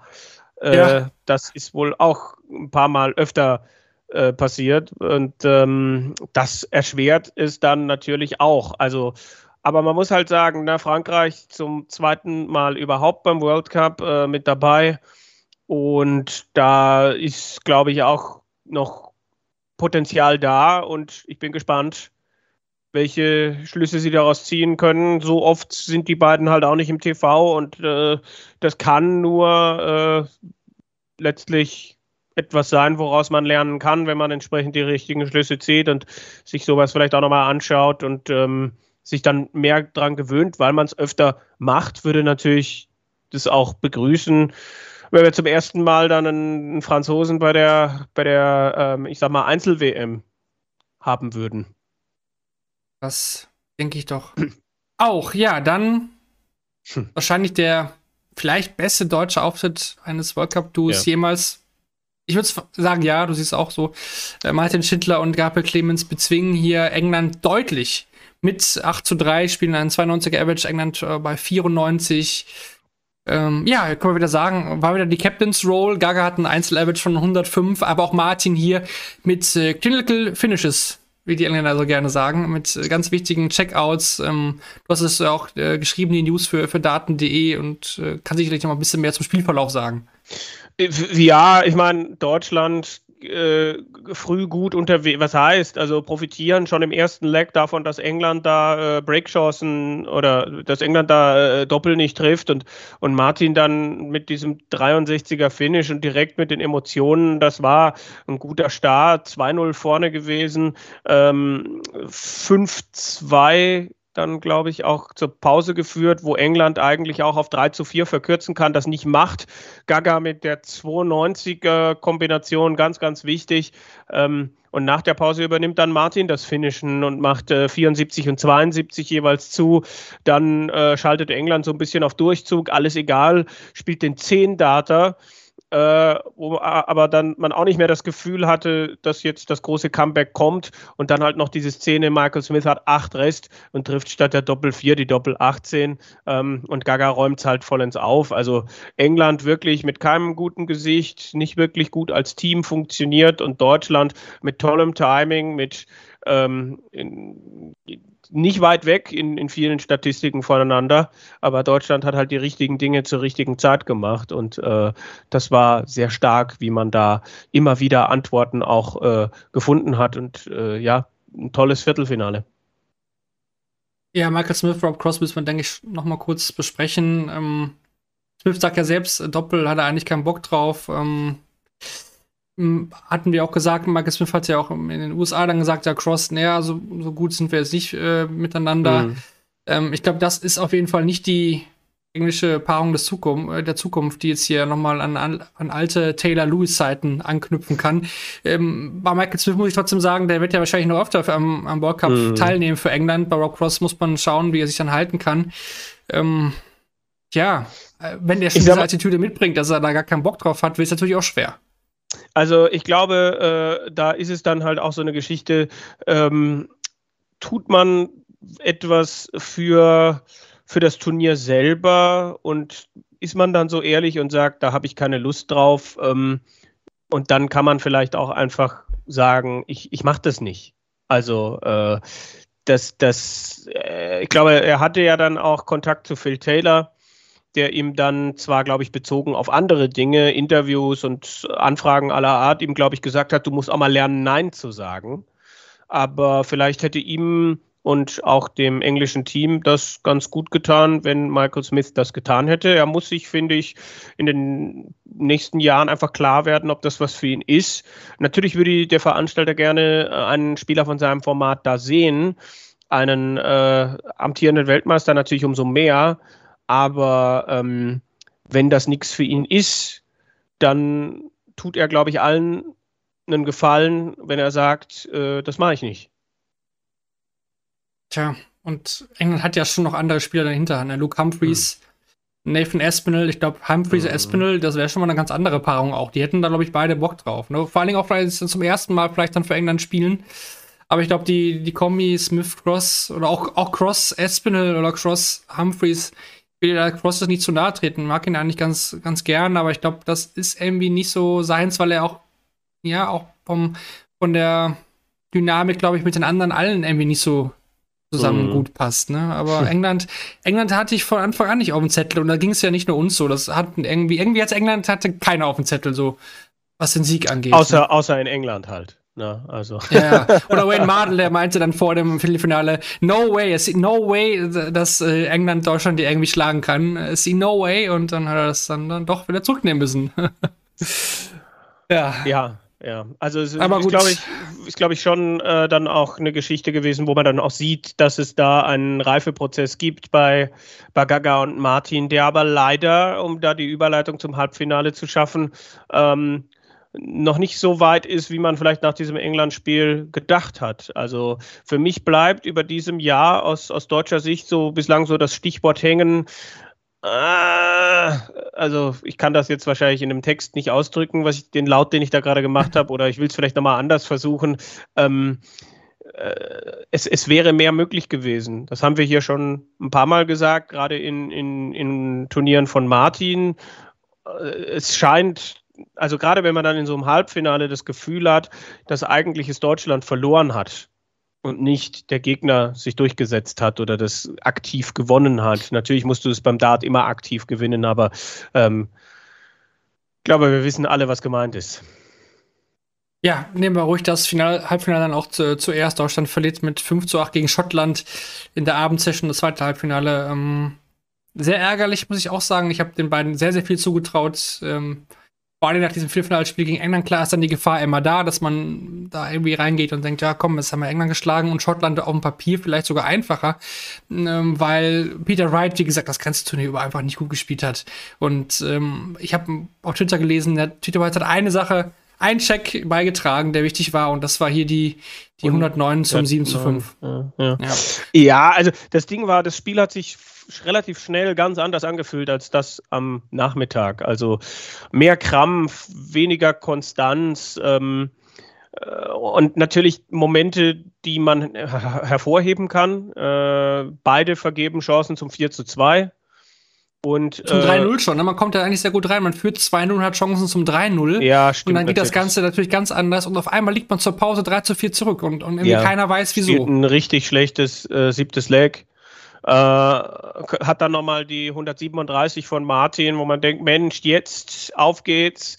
Und dann fallen aber wieder von beiden die Chancen nicht zum zum 6-6, wo ich dann manchmal auch bei gewissen Doppeln denke, bisschen zu wenig aggressiv angespielt, gerade wenn es so welche sind wie eine Doppel-3 oder, oder weiß ich nicht, ähnliches. Ähm, es hat sich aber nie so richtig, es, es, war nie dieser Flow drin, es war nie, wir haben jetzt diesen Run, obwohl man, wie du das ja gesagt hast, gut gestartet ist, dieses 2-0 hat und nicht den Eindruck hat, dass, also am, am, Schluss hat man Schottland dann ein bisschen eingeladen, hatte ich das Gefühl. Und die wurden dann besser und die haben dann ja auch äh, nochmal, gerade im letzten Leg, hat man dann gemerkt, okay, jetzt geht da vielleicht auch der Knopf auf und klar, Gary Anderson auch der bessere von beiden wieder äh, im schottischen Duo. Man spielt am Ende 84,45. Mhm. Das reicht natürlich im Halbfinale nicht. Ich habe eine Statistik gelesen, die eigentlich das alles aussagt, was wir auch nochmal äh, gerade zusammengefasst haben und, oder unterstreicht besser gesagt. In Breakdarts haben wir Deutschland 1 von 14 mm. und Schottland hat 3 von 4. Ja, das ist natürlich ein immenser Unterschied, ob ich jetzt äh, von 14 Versuchen einen nutze oder von 4 Versuchen 3 reinsetze. Ähm, wie gesagt, man hat 62 Rest, wenn man das macht, dann steht 6-6 und dann ist es halt nochmal total spannend. Dann kommt echt Wright mit der 109 und das war eigentlich wirklich sein einziger Glanzpunkt. Ähm, ich habe bei denen auch nicht verstanden, das können wir vielleicht gleich nochmal erklären, warum jetzt da am Finaltag ähm, dann Wright vorgelegt hat. Also ja. das, das habe ich bei Deutschland aber dann, muss ich sagen, auch nicht verstanden. Es gab mich, wo sogar gesagt hat, ja, wir haben uns darauf geeinigt, er spielt eigentlich gerne zweites und Martin hätte keine Probleme mit als erstes anzufangen. Das hat natürlich am, in der Gruppenphase sehr gut geklappt. Aber vielleicht hätte ich doch nach dem Spiel gegen Polen, vielleicht dann auch nach dem Spiel gegen England, wo wirklich dann Gaga mal der Bessere war, dann doch auch ähm, umge umgedreht. Ich finde es sehr sympathisch, dass es bei den beiden nicht nach irgendwie Weltrangliste oder äh, böse gesagt Schwanzlänge irgendwie äh, geht und dass die beiden halt einfach äh, so wie sie sich fühlen, das dann halt machen und äh, aber ja klar, äh, man kann das ja während so einem Turnier auch nochmal ändern und äh, Vielleicht hätte das nochmal einen anderen Wind irgendwie reingebracht, aber vielleicht haben sie es vor dem Spiel nicht gefühlt, so Never Change a Running System oder sowas. Ähm, ich bin gerade überfragt, ob man während dem Spiel die Order hätte auch nochmal. Ja. Ah, das, das wäre natürlich Schade. interessant gewesen, ja. Habe ich auch noch aufgeschrieben bei der Diskussion, ja. Ja. Ja gut, trotzdem verlebt man jetzt hier am Ende dann leider mit 5 zu 8 und lässt in dem Zug natürlich auch eine Grand Slam Quali liegen. Das ja. tut natürlich auch nochmal weh, weil das wäre gut, nicht komplett sicher, aber wahrscheinlich, äh, sehr wahrscheinlich die Grand Slam Quali gewesen. Ähm, mhm. Das hätte dann schon viel passieren müssen, wenn die beiden da dann nicht über die Prioritätenliste durchgekommen wären. Einfacher kommt man da wahrscheinlich erstmal nicht mehr hin. Gary Anderson ist natürlich jetzt dann, äh, dann beim Grand Slam mit dabei. Letztes Jahr war er ja nicht da. Und ähm, ja, das andere Halbfinale, was zuvor ausgetragen worden ist, war auch das bessere, deutlich qualitativ bessere, muss man sagen. Auch wieder nochmal spannendere, denn erneut ging es für Belgien in den Decider gegen Wales. Ähm, Wales führte ja eigentlich schon mit 5 zu 2 und 6 zu 3 und hätte auch höher führen können. Also eigentlich hatte Wales alles unter Kontrolle, aber Belgien hat sich noch so zurückgekämpft. Ähm, es wurden zwar viele Doppel verpasst, aber das Niveau war wirklich trotzdem stark. Und dann war es eben hier dann die Nummer 2 auf dem Papier. Ne? Johnny Clayton ja. checkt dann 100 in zwei Darts, Triple 20, Doppel 20 aus und äh, bringt Wales, den Top-Favoriten, muss man sagen, damit dann auch ins Finale. Ja, äh, krass, dass Belgien dreimal nacheinander über die volle Distanz da beteiligt war. Und äh, ja, aber Wales dann mit tollem Teamwork und äh, am Ende, das kann man, denke ich, da greift man jetzt nicht so weit vor, dann einfach auch der äh, verdiente Titelträger.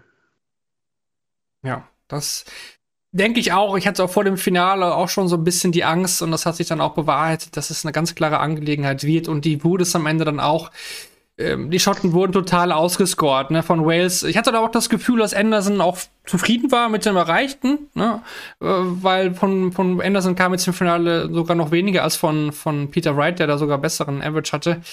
Ähm, das Spiel war eigentlich schon von der Anfangsphase her dann entschieden. Ne? Also das war schnell eigentlich klar, dass das Ding durch ist. Ja, also äh, Schottland kam da nicht so rein. Wales spielt wirklich, also 96er Average im Doppel, äh, absolut respektabel. Und Schottland findet nicht richtig rein. Und ähm, ja, es, es ist ein, ein sehr dominantes Match gewesen. Und ich finde das so witzig, gerade weil ich mich an das Interview mit Matt Porter vom Vorjahr erinnere, wo noch nicht feststand, dass es eine Formatänderung geben wird beim diesjährigen World Cup und ich dann gefragt habe nach dem Doppeln und er halt gesagt hat, das Langweiligste, was ich mir vorstellen kann, ist, wenn man äh, ein Finale Best of 19 hat und ein Team führt 9-0. Gut, es war nicht 9-0, aber es ist fast genauso gelaufen. Ja, es gab hier auch dann keine zweite Pause mehr. Ne? Die wäre dann nach 12 Lecks gewesen. okay, okay. Ja. Ähm, ja. Hat aber sicherlich auch ein spannenderes Finale erhofft. Normalerweise geht man ja auch davon aus, dass dann die beiden besten Teams aufeinandertreffen. Kann man jetzt hier streiten, ob es wirklich so war. Am Ende gewinnt Wales 10 zu 2. Man hat ja die Distanz ja auch nochmal erhöht auf äh, Best of ja. 19. Im Halbfinale hat man genauso gespielt wie im Viertelfinale. Hätte man vielleicht auch da auf einen höher gehen können, ja, was man ja sonst gerne macht. Mir war der Switch von der Gruppenphase zu heftig. Also von Best of Seven auf Best of 15 rauf. Also wo ich mir entweder gewünscht hätte, dass man in der Gruppenphase ein bisschen längeres Format hat, aber klar ist das dann irgendwann auch eine Zeitgeschichte, über die man diskutieren muss. Und eine Donnerstagnachmittagssession funktioniert publikumstechnisch halt, glaube ich, nicht. Ähm, gut, da kann man dann überlegen, ob man noch eine Stunde früher anfängt und stattdessen Best of Nine oder Best of Eleven spielt, dann, äh, ich fand halt das so heftig. Also Best of Seven, wir haben vorhin über die Averages gesprochen, die finde ich dann relativ wenig Aussagekraft haben. Und dieser Switch, äh, das ist ja quasi, ähm, sind ja, äh, es ist ja mehr als die Hälfte der Legs draufgekommen. Ähm, äh, sorry, äh, mehr als das, äh, das Doppelte, wenn du da über die volle Distanz gespielt hast. Ja, da sind wir doch, glaube ich, auch schon mittendrin in der Diskussion, oder? Ich meine, hier kam auch schon einiges von euch hier im Chat äh, mit rein und das war nicht ganz treffend, dass du gesagt hast. Da wurde auch schon, äh, ja, Gruppenphase mit Best of Nine wäre besser gewesen, kam da zum Beispiel rein. Also Best mhm. of Nine würde ich auch noch, ähm, ja, Best of Seven ist mir auch ein zu wenig. Best of Nine fände ich äh, ja, treffend. Man muss ja auch sagen, dass die Sessions an sich relativ kurz waren. Ne? Also auch gestern waren wir ja, ich glaube, kurz nach 10, Viertel nach 10 waren wir durch mit den ganzen. Auch die Nachmittagssession war, glaube ich, schon relativ früh auch beendet.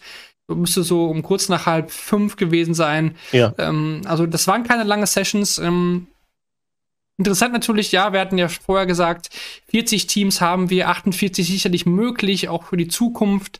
Ähm, Aber ganz ehrlich, krieg, kriegst du gerade acht zusammen? Also äh ja, das ist genau, das ist die Frage und das äh, kommt dann auch noch mal gleich von mir noch ein Punkt.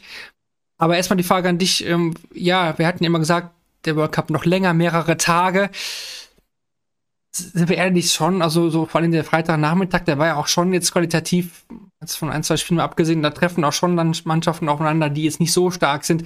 Will man den World Cup wirklich dann so ziehen, dass man, dass man da wirklich noch mehrere Tage spielt und dann noch schwächere Matches dann hat? Wärst du, wärst du dann Fan von? Nicht richtig. Also bei mir entsteht jetzt nicht der Eindruck wie bei den UK Open, dass ich nach diesem Wochenende die Ergebnisse durchscroll und sage, ah, das hätte ich gern noch gesehen, das hätte ich gern noch gesehen. Ich finde die zeitliche Komponente völlig in Ordnung. Ich würde kleine Adaptierungen vornehmen. Ja, äh, ich finde, ich glaube, dass wenn du das Format in der Gruppenphase anpasst, dass du dann Donnerstag äh, und Freitag vielleicht eine Stunde früher starten musst, was aber Donnerstag 18 statt 19 Uhr noch echt, glaube ich, vertretbar ist. Und Freitag ähm, haben sie ja schon um 12 Uhr angefangen, ne, am Nachmittag. Ja, genau. Vielleicht muss man da auch ohne Pause an dem Freitag spielen, wenn es irgendwie vom TV funktioniert. Ähm, und ja, also ich, ich, ich sehe jetzt nicht, dass man da nochmal noch mal weiter aufstockt. Also gewisse Spiele mir dann auszumalen, wie das über ein Best of 15 oder reden wir vielleicht nochmal von dem Extremen, von einem Set-Format, wie das dann aussehen würde, das, ähm, das sehe ich jetzt nicht richtig. Also vier Tage äh, finde ich völlig in Ordnung. Also ich glaube, die Tage stelle ich jetzt nicht in Frage. Ich denke, wir sind uns einig, da sind sich eigentlich alle einig, nur Doppel war ein voller Erfolg. Also, dass Ja. man die Einzel abgeschaffen hat, ich glaube, da brauchen wir gar nicht drüber reden.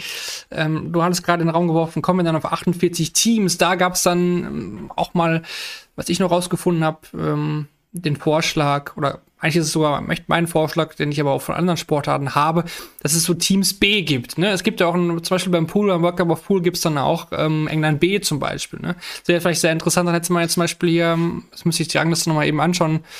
Äh, Ja, aber welche- das wäre ja dann Humphreys Espinel wahrscheinlich von dir angesprochen, oder? Ja, tatsächlich, ja. Gucke, sehe gerade, Humphreys erstmal wäre es zum Beispiel. Oder für, ähm, für Niederlande wäre es dann eben, gut, wäre es Van Gerben Noppert gewesen, dann wäre es äh, Van Dijven, wo du. Van Barneveld. Ja, äh, lustigerweise. Oder, Da ja, hätte, genau. ich mal, hätte ich mal Bock drauf. Also, Ne? äh, also, dass man quasi sagt, die ersten acht kriegen ein Team B. Ja, oder die ersten vier. Dann haben wir noch mal vier mehr. Dann hätten wir, äh, oder, dann könnte man noch auffüllen mit Griechenland, mit, ähm, wir hatten ja Malaysia mal, Norwegen, ähm, gut, Das stimmt, Russland. Malaysia, den, den Cha, glaube ich, den hätte ich gerne ein paar Mal öfter.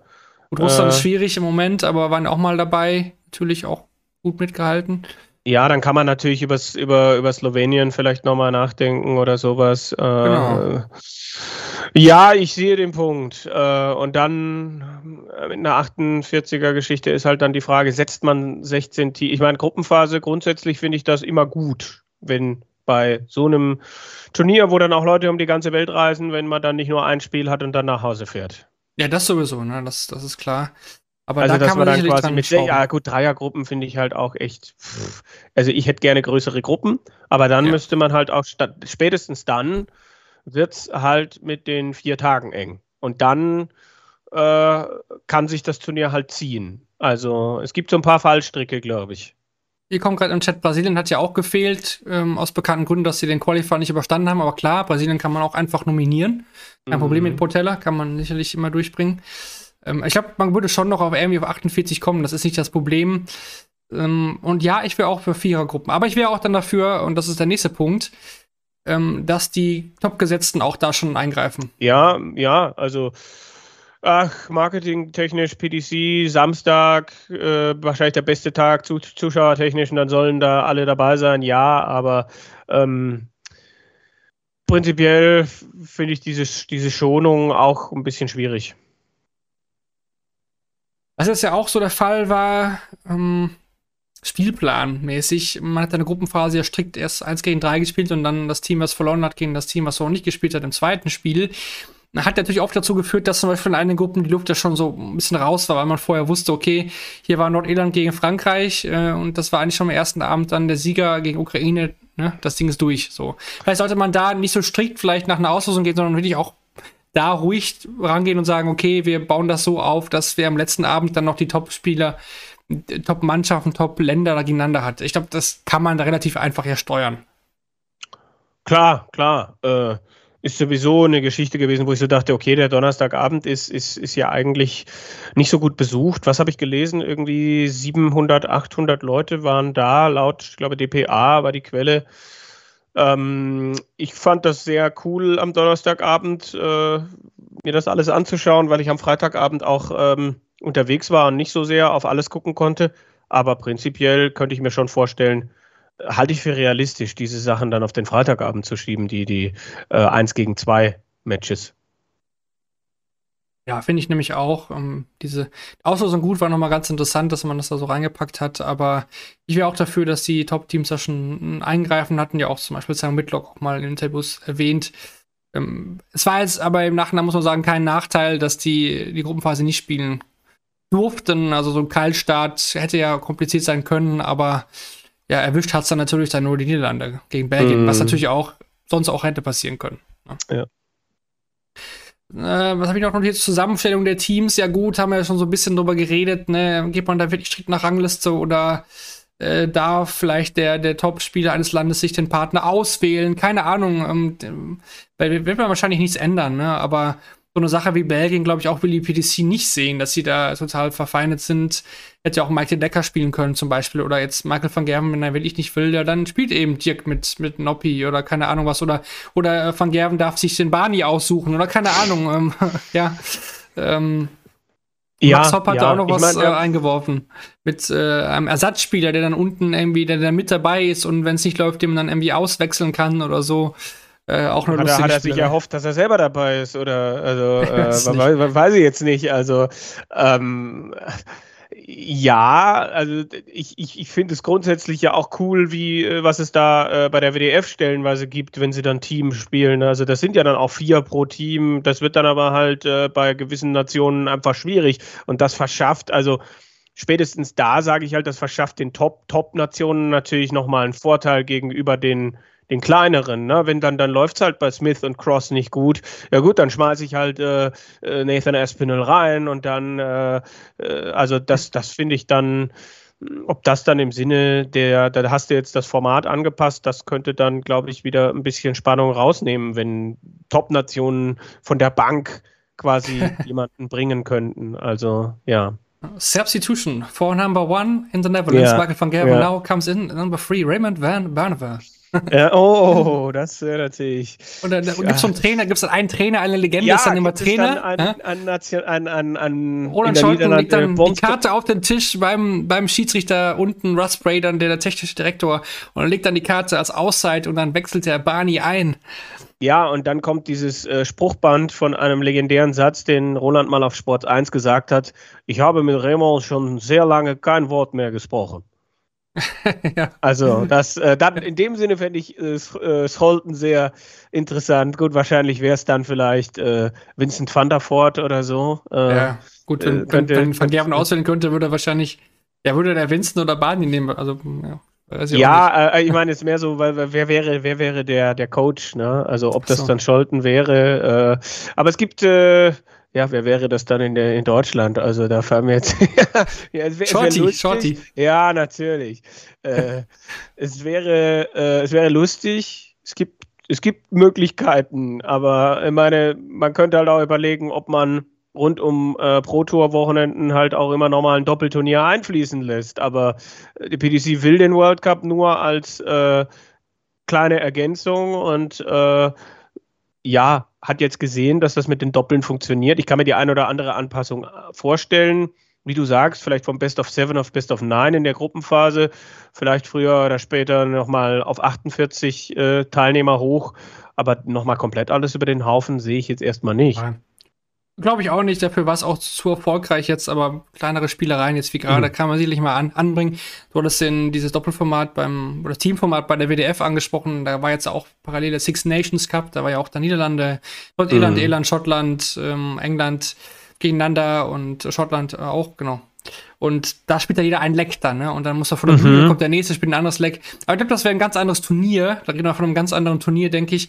Ich bin ja immer noch überrascht, dass es hier ein- eine Art Ryder Cup äh, im Golf bei der PDC im Dart nicht gibt. Das, Großbritannien mich. gegen den Rest der Welt oder? ja, das wundert mich immer noch, weil das in allen Sportarten, im Bowling der Weber Cup, im Mosconi Cup im, im, im, Pool. Äh, wie gesagt, das ist ein ganz anderes Turnier, was auch gar nicht mit dem World Cup zu tun haben soll. Aber das wundert mich wirklich, weil Sky ja auch diese ganzen Sachen überträgt. Deswegen, und Barry Hearn ja auch, also Pool und so. Naja, Ja, Thema. böse gesagt, müsste man da halt jetzt wieder Lutz Wöckener dazu holen, weil äh, wo ist noch Platz im Kalender? Ja, naja. Nächstes Wochenende.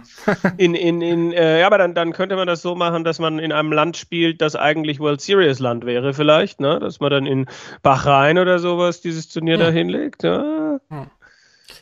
Na gut, ja, was hatte ich noch notiert? ähm, ganz anderer Punkt, ich fand die Shirts dieses Jahr einerseits sehr, sehr cool.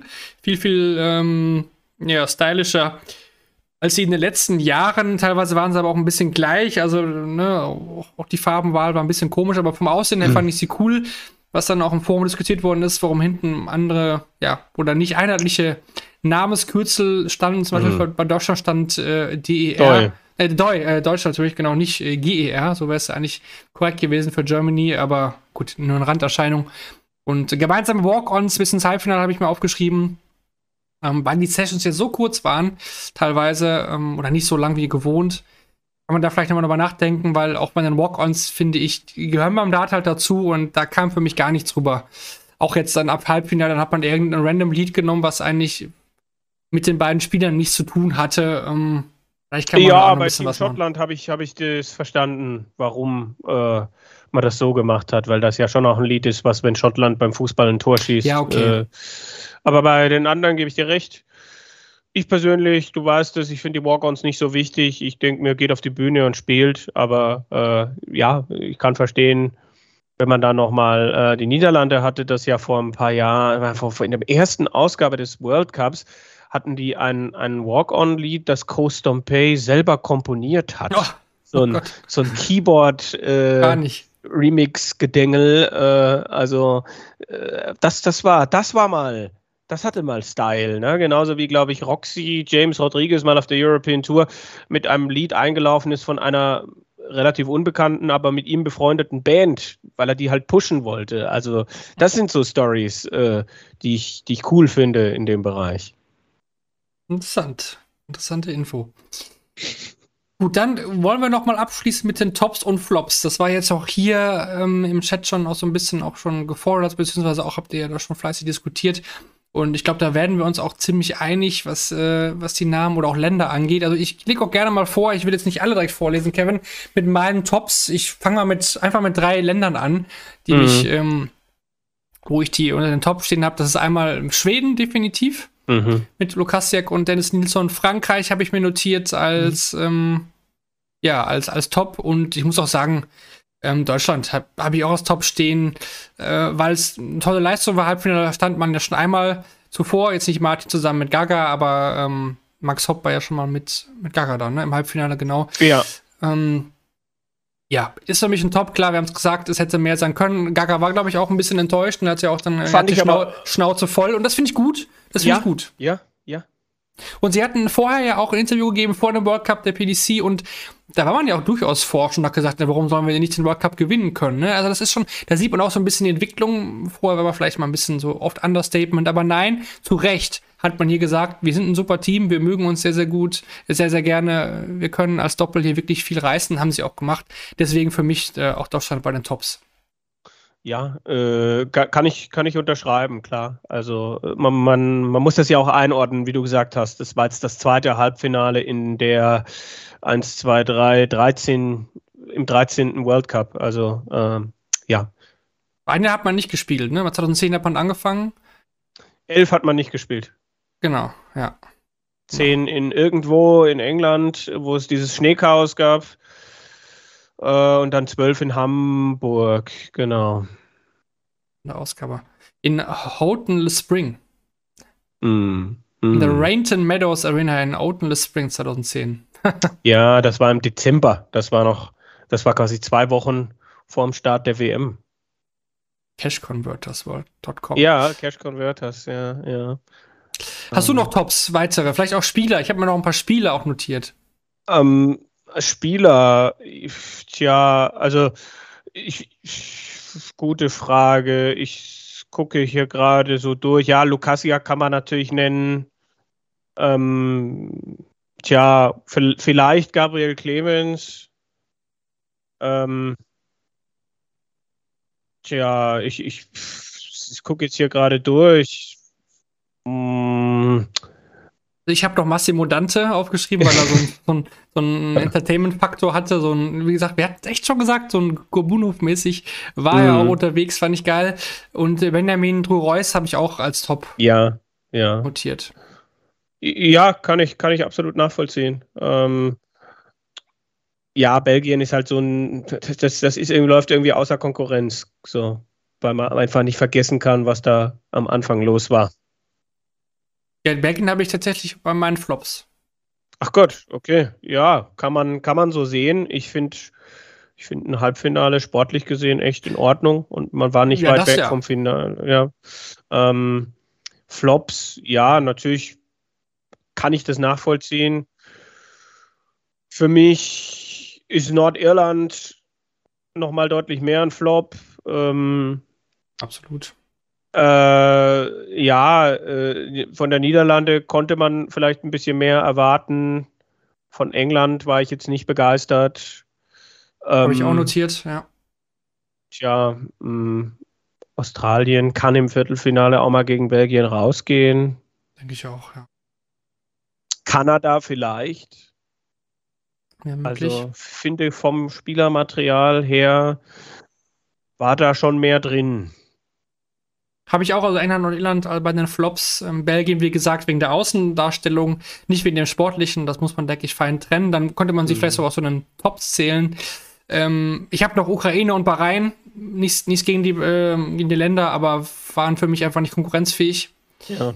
Und äh, dann auch ganz klar Abdul Nasser Yusuf, also sorry, äh, äh, nichts gegen den Herrn, aber ähm, hatte für mich äh, nichts mit da zu tun. Obwohl also da wahrscheinlich äh, würde gegen mich vielleicht auch sogar gewinnen, aber ähm, das machen einige. Deswegen äh, hast du aber trotzdem, wie gesagt, World Cup Mammut wirklich gut, aber Yusuf, ne, nein. Das, äh, Yusuf, oh, oh, äh, obwohl sich das ja gut singen lässt, wie man gerade merkt, aber ähm, ja, ich, ich, wie gesagt, Devin Peterson fand ich überraschend stark, aber halt auch dann nur in der Gruppenphase letztlich. Ähm, Polen könnte man auch noch zu den Tops ja. vielleicht zählen. Ne? Tarski war sehr emotional auch. Finde ich cool. Und dann haben wir jetzt noch hier ähm, gefragt im Chat nach unserem Spieler des Turniers. Wir haben jetzt hier ähm, Tops und Flops genannt. Würden Boah. wir jetzt einen, einen Spieler rausgreifen? Ich finde das natürlich super schwierig. Hier kam ein Vorschlag ähm, Johnny Clayton als ja. Spieler des Turniers. Ähm, Finde ich gar nicht so verkehrt. Mhm. Spieler des Turniers, ja. Ja, aber Price hat. War Price jetzt, also. Also am Anfang fand ich, am Anfang des Turniers fand ich Price schon stärker. Aber Clayton ist, glaube ich, keine schlechte Wahl. Also Gary Anderson kann man nicht sagen, weil er eigentlich auch gar nicht so genial gespielt hat, obwohl er schon fand schon, dass er, dass, er, dass er Schottland über Wasser gehalten hat. Also beim, beim MVP, die, also wenn man die Frage anders stellt, äh, wäre ich dann schon bei Gary Anderson. Also wer war der mhm. am meisten äh, erträ äh, erträglich? Wertvollste. Jetzt, wer, ja. wer war der wertvollste Spieler? Das war dann für mich vielleicht Gary Anderson. Hier kam noch Whitlock als Vorschlag für, für Australien. Hatter war nicht so stark. Ja. Stimmt. Schwierig. Also, Clemens ähm, kann man sich auch nennen. Ähm, ja, ja. Ja, also gerne eure Meinung auch im, im, Nachgang, jetzt die nicht live mit dabei sind. Hier kann man schon einige Vorschläge. Äh, nennt euch, äh, nennt uns euren Spieler des Turniers, ne? Oder auch Tops und Flops, die wir jetzt vielleicht vergessen haben oder auch, wo ihr euch anschließen wollt. Gerne einfach ähm, kommentieren bei den Podcatchern oder auf YouTube oder im Forum. Ihr, findet, oder auf Twitter oder auf Facebook, ne? Ihr findet da sicherlich einen Weg. Ne? Hier kann man auch nochmal, Vandenberg war stark. Ja, wie gesagt, das ähm, sportlich, ja. Aber ich möchte ihn nicht, ich möchte das nicht belohnen mit äh, unserem Titel Spieler des Turniers. Diese ganze Nummer. Es, es hat mir einfach, ja, ja, es war, es war, ich habe auch schon das ein oder andere Mal was vom Kindergarten gelesen. Also es ist schon äh, zwei erwachsene Menschen, die dieses Problem vor dem Turnier anscheinend äh, nicht so geklärt kriegen, dass sie dann auf der Bühne eine gute Figur machen und dass dann Leute von außen oder von innen sagen, das sieht richtig scheiße aus, was ihr da macht. Ja. Hier kommt noch rein. Äh, Mammut musste ja auch quasi alleine spielen. Das ist ja auch. Ja, ja dafür hat er sogar so gut gemacht, ne? Ja, guter Punkt. Guter Punkt. Ja, wie geht's nochmal zu Abschluss zu Belgien? Ähm, Kindergarten, ja, ist einfach unprofessionell, vor allen Dingen, ja, muss man sein, sein Ego da einfach mal hinten anstellen, was sie dann ab Tag 2 gemacht haben, aber das hätte man auch vormachen können und einfach unglaubwürdig auch danach. Für mich. Kann man anders sehen, gerne auch da eure Meinung dazu. Gut, ich denke, dann haben wir den World Cup soweit besprochen. Kurze Vorschau, was erwartet uns bis zur nächsten Folge. Wir haben jetzt am Wochenende die Women's Series, die in Hildesheim in Deutschland halt macht. Hoffe, mhm. dass da auch ein paar deutsche Damen dann äh, mitmachen. Da gehe ich eigentlich fest von aus.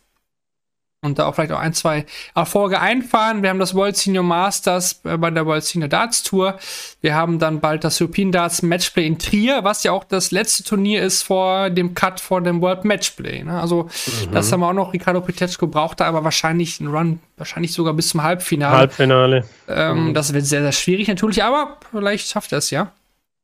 Dann haben wir bald auch noch das Poland Darts Masters, Teil der World Series of Darts dann haben wir noch zwei weitere Players Championship in Leicester, da sind die Nummer 15 und 16, also dann haben wir auch die Hälfte durch, was die Pro Tour angeht. Und Development Tour Wochenende in Leicester gibt es auch noch. Gut. Und dann kommt das World Matchplay, wo wir uns vorher nochmal melden werden. Absolut, aber ich muss erst noch die Umfrage auflösen. Ähm, wir hatten da gefragt, welches Land gewinnt den World Cup of Darts. 41% von euch waren bei Wales gelandet. Übrigens auch mein Tipp, Kevin, gewesen, falls du dich noch erinnerst. war, kein, mutiger Tipp, aber ja, war am Ende der Sieger. Siegertipp mhm. Deutschland hat einen 8% wie du. Auch ein guter Call, war ja auch vielleicht ähm, lange Zeit möglich. England hatten 14%, Holland und Schottland und andere Länder jeweils 12. Aus Australien hatte keiner getippt. 0%. Okay. Hatten wir noch vorgegeben. Dann jetzt aber noch der, der spannende Punkt. Trivia, da Trivia. Haben wir lange nicht mehr gehabt, wer neu mit dabei ist. Ähm, ja, kennt das vielleicht noch nicht. Das ist immer so eine Frage, die irgendwie, ja, nach Besonderheiten, ja, auf, aufgeht. Ne? Man fragt zum Beispiel, äh, welche Spiele war immer present bei der WM oder so. Also solche Fragen, die in die Tiefen des Dartsports eingreifen. Und jetzt hier ähm, gab es eine Meldung am Wochenende, dass äh, Fallon Sherrock den MBE-Titel erhalten hat. Ne? Äh, MBE, ihr kennt das alle, ähm, ja, Member of the British äh, Empire sozusagen. Ähm, und zwar aufgrund der Services of the Dartsport, den sie da quasi geleistet hat. Ne? Also die, ihre Leistung im Dartsport auch verglichen, was sie als Frau im Dartsport erreicht hat.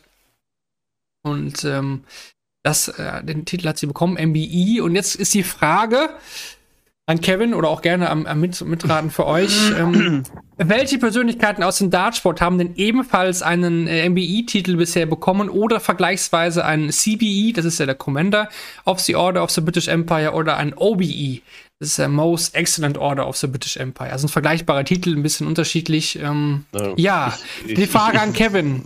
Fallen dir welche ein? Ich weiß, dass Bristow ihn bekommen hat. Bist du hat ein MBE, ja, korrekt. Ich weiß, dass John Lowe ihn bekommen hat. Ja, korrekt. Ich weiß, dass Trina Gulliver ihn bekommen hat. Gut. Äh, ich weiß, dass Barney das Vergleichbare in der Niederlande bekommen hat. Aber okay, ja, war jetzt da nicht genau ja. Genau. Ähm, und dann, ich weiß, dass ihn Phil Taylor nicht hat. Genau, müsst du vielleicht nochmal erklären. Ähm, er sollte eigentlich einen kriegen. Ja, aber, da gab ja. es irgendwie vor Vorwürfe einer, ich will jetzt nichts Falsches sagen, einer sexuellen Belästigung. Belästigung. Ja. Äh, ja, also ich bin jetzt, ähm, hat Della den bekommen, den MBI? Nee. Also MBI habe ich auch gar keinen mehr. Ich habe jetzt noch zwei ja. OBIs. Ähm, auf einen kann man kommen, auf den anderen, glaube ich, kommt man eher nicht. Also würde mich schon sehr, sehr wundern. Also Barry Hearn wurde mit einem OBI ausgezeichnet. Ah. Mm. Also meine ich jetzt auch äh, Persönlichkeiten im Dartsport und äh, ja, ich denke, darauf kommen vielleicht einige gar nicht oder kennen ihn vielleicht auch gar nicht. Und zwar Olli Croft, der Gründer der BDO, hat auch okay. einen OBE-Titel. Ja, das war jetzt so, glaube ich, der, den man da nicht auf dem, auf dem Schirm hat. Ne? Also das nochmal so als Trivia-Frage, um das zurück, um mal wieder reinzubringen. Hat er auch mal viel gut mitgeraten, viel Spaß an dieser Kategorie. Kamen auch einige Zuschriften. Wann habt ihr mal wieder eine? Jetzt hatten wir eine, äh, immer ein bisschen anders. Ähm, aber ich denke trotzdem cool zum Mitraten und auch als Abschluss dieser Folge. Denn wir sind durch für heute. Ähm, World Cup of Darts haben wir analysiert und wie gesagt, gerne der Aufruf. Schreibt eure Meinung auch zum Format. Wir werden das auch nochmal freischalten, auch bei Spotify, äh, dass ihr eure Meinung da gerne nochmal frei äh, reinschreiben könnt. Hat es euch gefallen? Was würdet ihr verbessern? Ähm, was hat euch vielleicht auch nicht gefallen? Gerne eure Kommentare da rein. Und wie gesagt, gerne auch, ähm, ja, fünf Sterne bei Spotify vergeben oder auf Apple Podcast. Das hilft uns sehr weiter. Ähm, sagt, dass es Shortleg gibt. Und äh, dann hören wir uns hier wieder kurz vor dem World Matchplay. Dann gibt es die Forscher auf das World Matchplay. Ähm, vielleicht auch wieder mit einem Gast. Das könnte ich mir gut vorstellen, wenn wir noch jetzt Zeit mhm. bis dahin ähm, werden wir natürlich das alles auch ein bisschen nacharbeiten. Aber in der nächsten Folge wird es dann vor allen Dingen um das World Matchplay gehen. Wir werden ja mindestens zwei Deutsche dabei haben mit Martin Schindler und Gabriel Clemens. Das können wir festhalten. Das definitiv. Und dann bleibt uns eigentlich nur zu sagen, vielen Dank ne, fürs Zuhören ja. heute, Kevin.